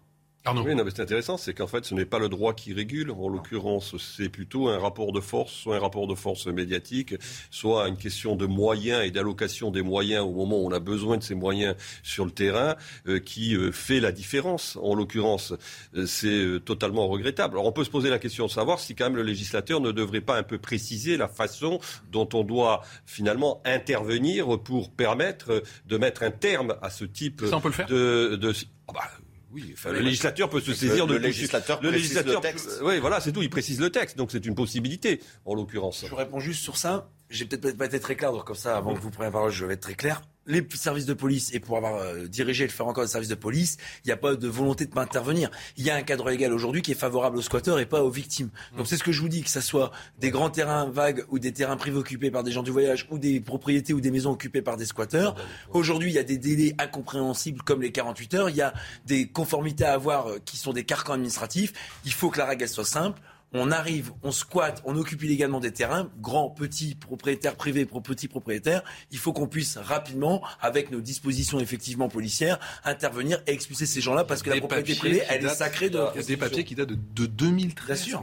Mais parce qu'au niveau de la justice civile, ça prend des délais exorbitants. Les gens sont obligés de passer par la voie civile lorsque, je vous dis, il n'y a pas de conformité avec des règles qui n'ont ni queue ni tête et dont le bon sens a été complètement perdu de vue pour les victimes au profit de ces squatteurs. Monsieur le législateur, ou ancien législateur. Euh, il y a, euh, sur la question en tout cas des aires d'accueil, euh, juste une petite nuance. Mm. Euh, Je crois que vu la taille de la ville, elle, elle- elle- elle n'est pas dans les, les catégories que vous évoquez, c'est-à-dire qu'elle n'est pas Alors, obligée. C'est dans une communauté urbaine ou alors Voilà. dans une communauté d'agglomération. Et- et- et Mais souvent, ils ne sont pas en conformité. Oui, mais c'est, elle- en tout cas, la responsabilité ne revient pas à la ville. Non, bien sûr, oui, non, bien sûr, oui, bien et dans ce cas-là précis, s'il n'y a pas d'air sur la communauté d'agglo, aujourd'hui, on a une grosse. Je vise pas la communauté, moi, je vise la loi qu'il faudrait Sur la communauté, on a une grande, très grande partie des communautés de communes qui sont dotées Oui. d'air.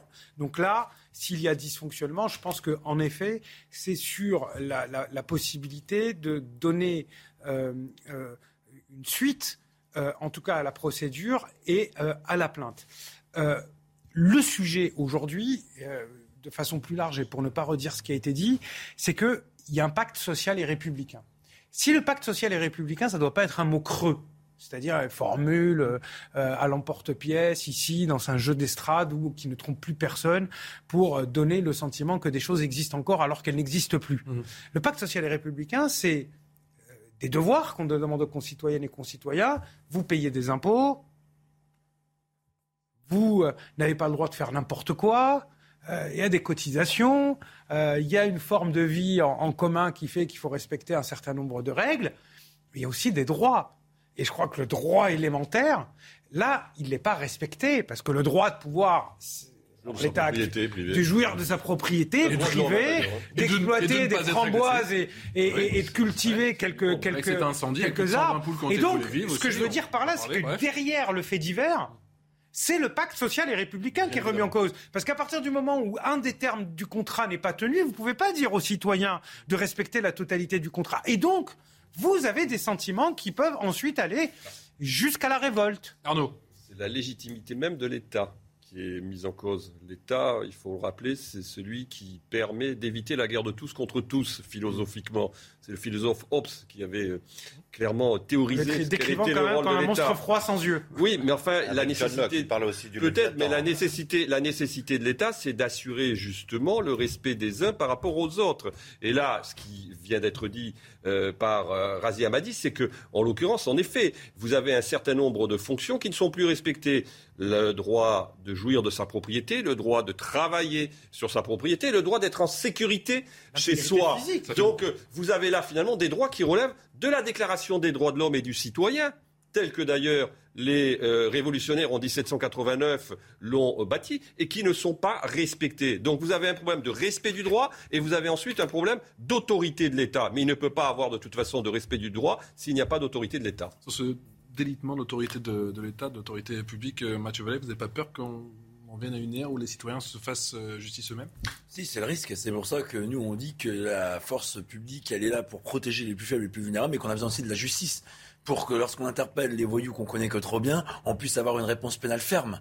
Et malheureusement, on en revient toujours à ces euh, vieux travers et ces vieux démons qu'on évoque tout le temps, mais on manque de places de prison, on manque de priorisation de ceux qu'on condamne, c'est-à-dire que ceux qui font des escroqueries d'abus de confiance, pardon, mais ils fracassent pas les victimes, donc on peut évidemment penser à des peines à la prison comme le bracelet électronique. Par contre, pour moi, pour nous, pour le syndicat que je représente euh, ici sur le plateau, il faut que sur les cinq années qui arrivent, la priorité, et vous l'avez dit, vous l'avez dit tous ici, ça soit ceux qui fracassent les victimes. Les agressions sexuelles, les agressions physiques, que ça soit d'ailleurs pour voler quelqu'un ou gratuitement parce que la tête ou le regard de quelqu'un n'est pas passé dans la rue, il faut que ça soit cette priorité. Il faut que les gens, lorsqu'ils se déplacent, lorsqu'ils vont au travail, lorsqu'ils sont chez eux, lorsqu'ils veulent aller à des événements festifs ou aller tout simplement euh, voir des amis, puissent le faire en toute quiétude. Malheureusement, on a des profils qu'on connaît avec les mêmes infractions et pour l'instant les mêmes résultats, c'est-à-dire des victimes, encore des victimes, toujours des victimes, parce que les propositions, nous on les fait. Hein. 48 places de prison, déferment systématique de ceux qui fracassent les victimes, peine minimale pour ceux qui agressent les forces de l'ordre. Enfin, vous savez, moi j'ai un catalogue à votre disposition, mieux que la Redoute et les Trois Suisses, pour parler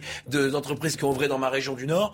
On a des propositions, elles coûtent pas cher, à part les places de prison. Si blanche forte aussi, comme ça, tranquille. Oui, comme ça, si on fait des places de prison, ça coûtera moins cher en termes de victimes que produisent les voyous qu'on connaît. On fait des places de prison, après il faut renvoyer tout ce petit monde, effectivement, parce que ça fait plus de 10 ans quand même que, que ça dure sur place. Ah bah j'ai... Ah, oui, non, mais il n'y a pas que sur place que c'est plus de 10 ans. Et par contre, une petite euh, réflexion, je suis d'accord avec ce qui a été dit, euh, on peut pas faire des interventions en fonction des tweets et de la médiatisation des affaires. Il faut que tout le monde ait la certitude, et c'est le cas des policiers, qu'on traite les victimes avec la même égalité, que ça soit médiatisé ou pas. Et malheureusement, il y a beaucoup de situations sur lesquelles on arrive à aboutir à des résolutions et qui font pas l'objet peut-être de trop de médiatisation. D'ailleurs, c'est ce qu'on a dit au ministre valorisons les actions positives de la police, pas pour cacher ce qui fonctionne pas, mais pour dire aussi ce que les policiers font et ce qui euh, aussi euh, satisfait les victimes. Et là, je vous ai fait des propositions aussi sur la propriété et les squatteurs. On en vient Zidane?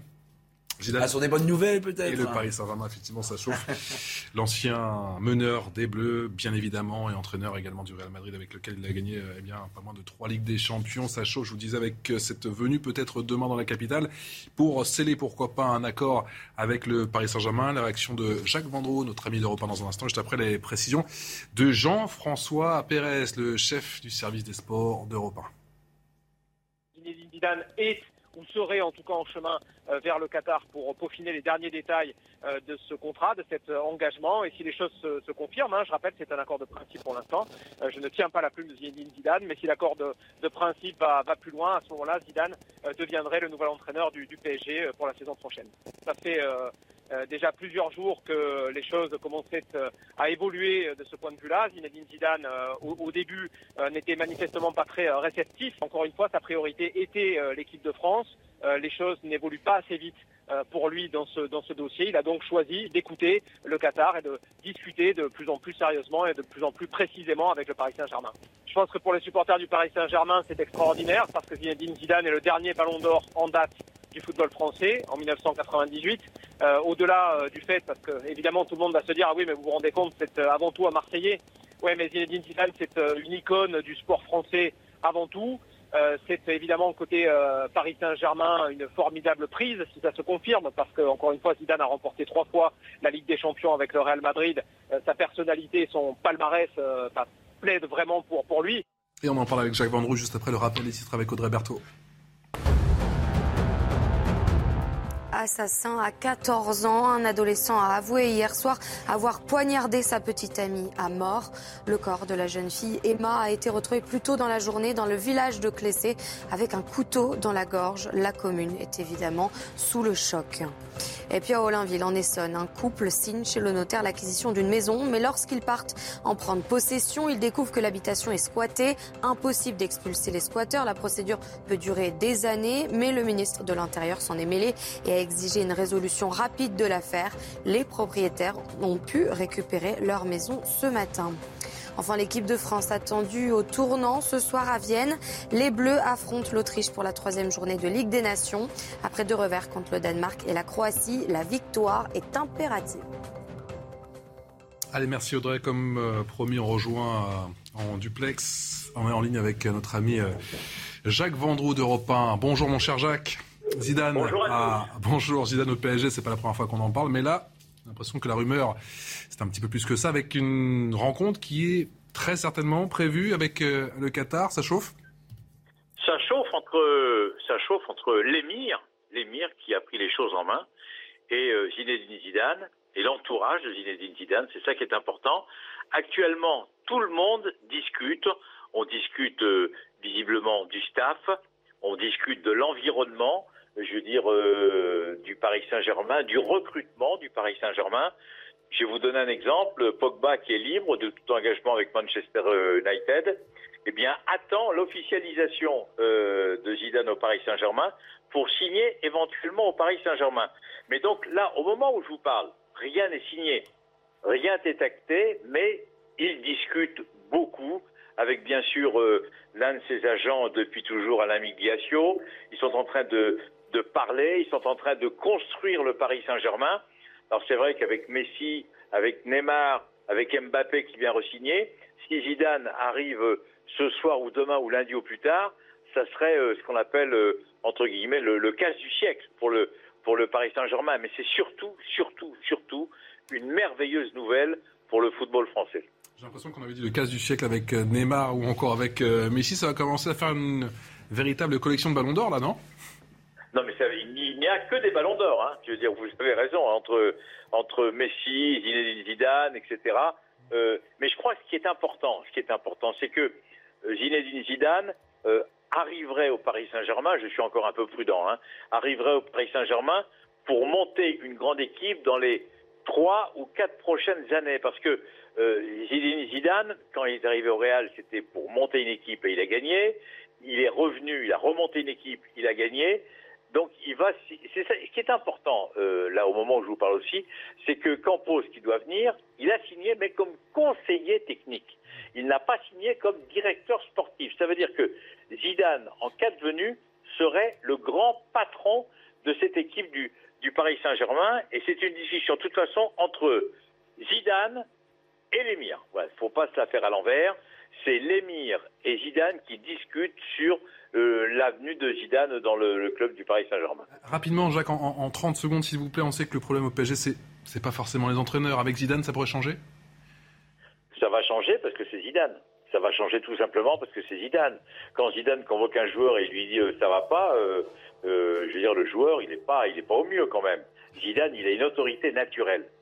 Zidane, comme Platini dans une autre vie, il a une autorité naturelle. Il est leader naturel. C'est-à-dire qu'on s'invente pas leader, on s'invente pas, je veux dire grand entraîneur. On a les qualités ou pas les qualités. Et Zidane est quelqu'un qui est indiscutable. Regardez, pour conclure, le parcours extraordinaire qu'il a fait avec le Paris Saint-Germain, avec euh, le Real Madrid. C'est fabuleux. Donc Zidane est quasiment indispensable au Paris Saint-Germain pour gagner la Ligue des Champions dans les deux ou trois prochaines années. Moi, j'aurais mis une pièce sur Jacques Vendroux. J'aurais mis Jacques Vendroux à la tête du PSG. Un petit peu moins cher et, et ô combien efficace. Un grand merci à vous, Jacques Vendroux, et merci à vous, messieurs, d'avoir, de nous avoir accompagnés pendant ces deux heures de, euh, sur CNews pour ce nouveau numéro de Midi News. Tout de suite, c'est la belle équipe. C'est avec Nelly Denac. Je retrouve à 17h pour Punchline.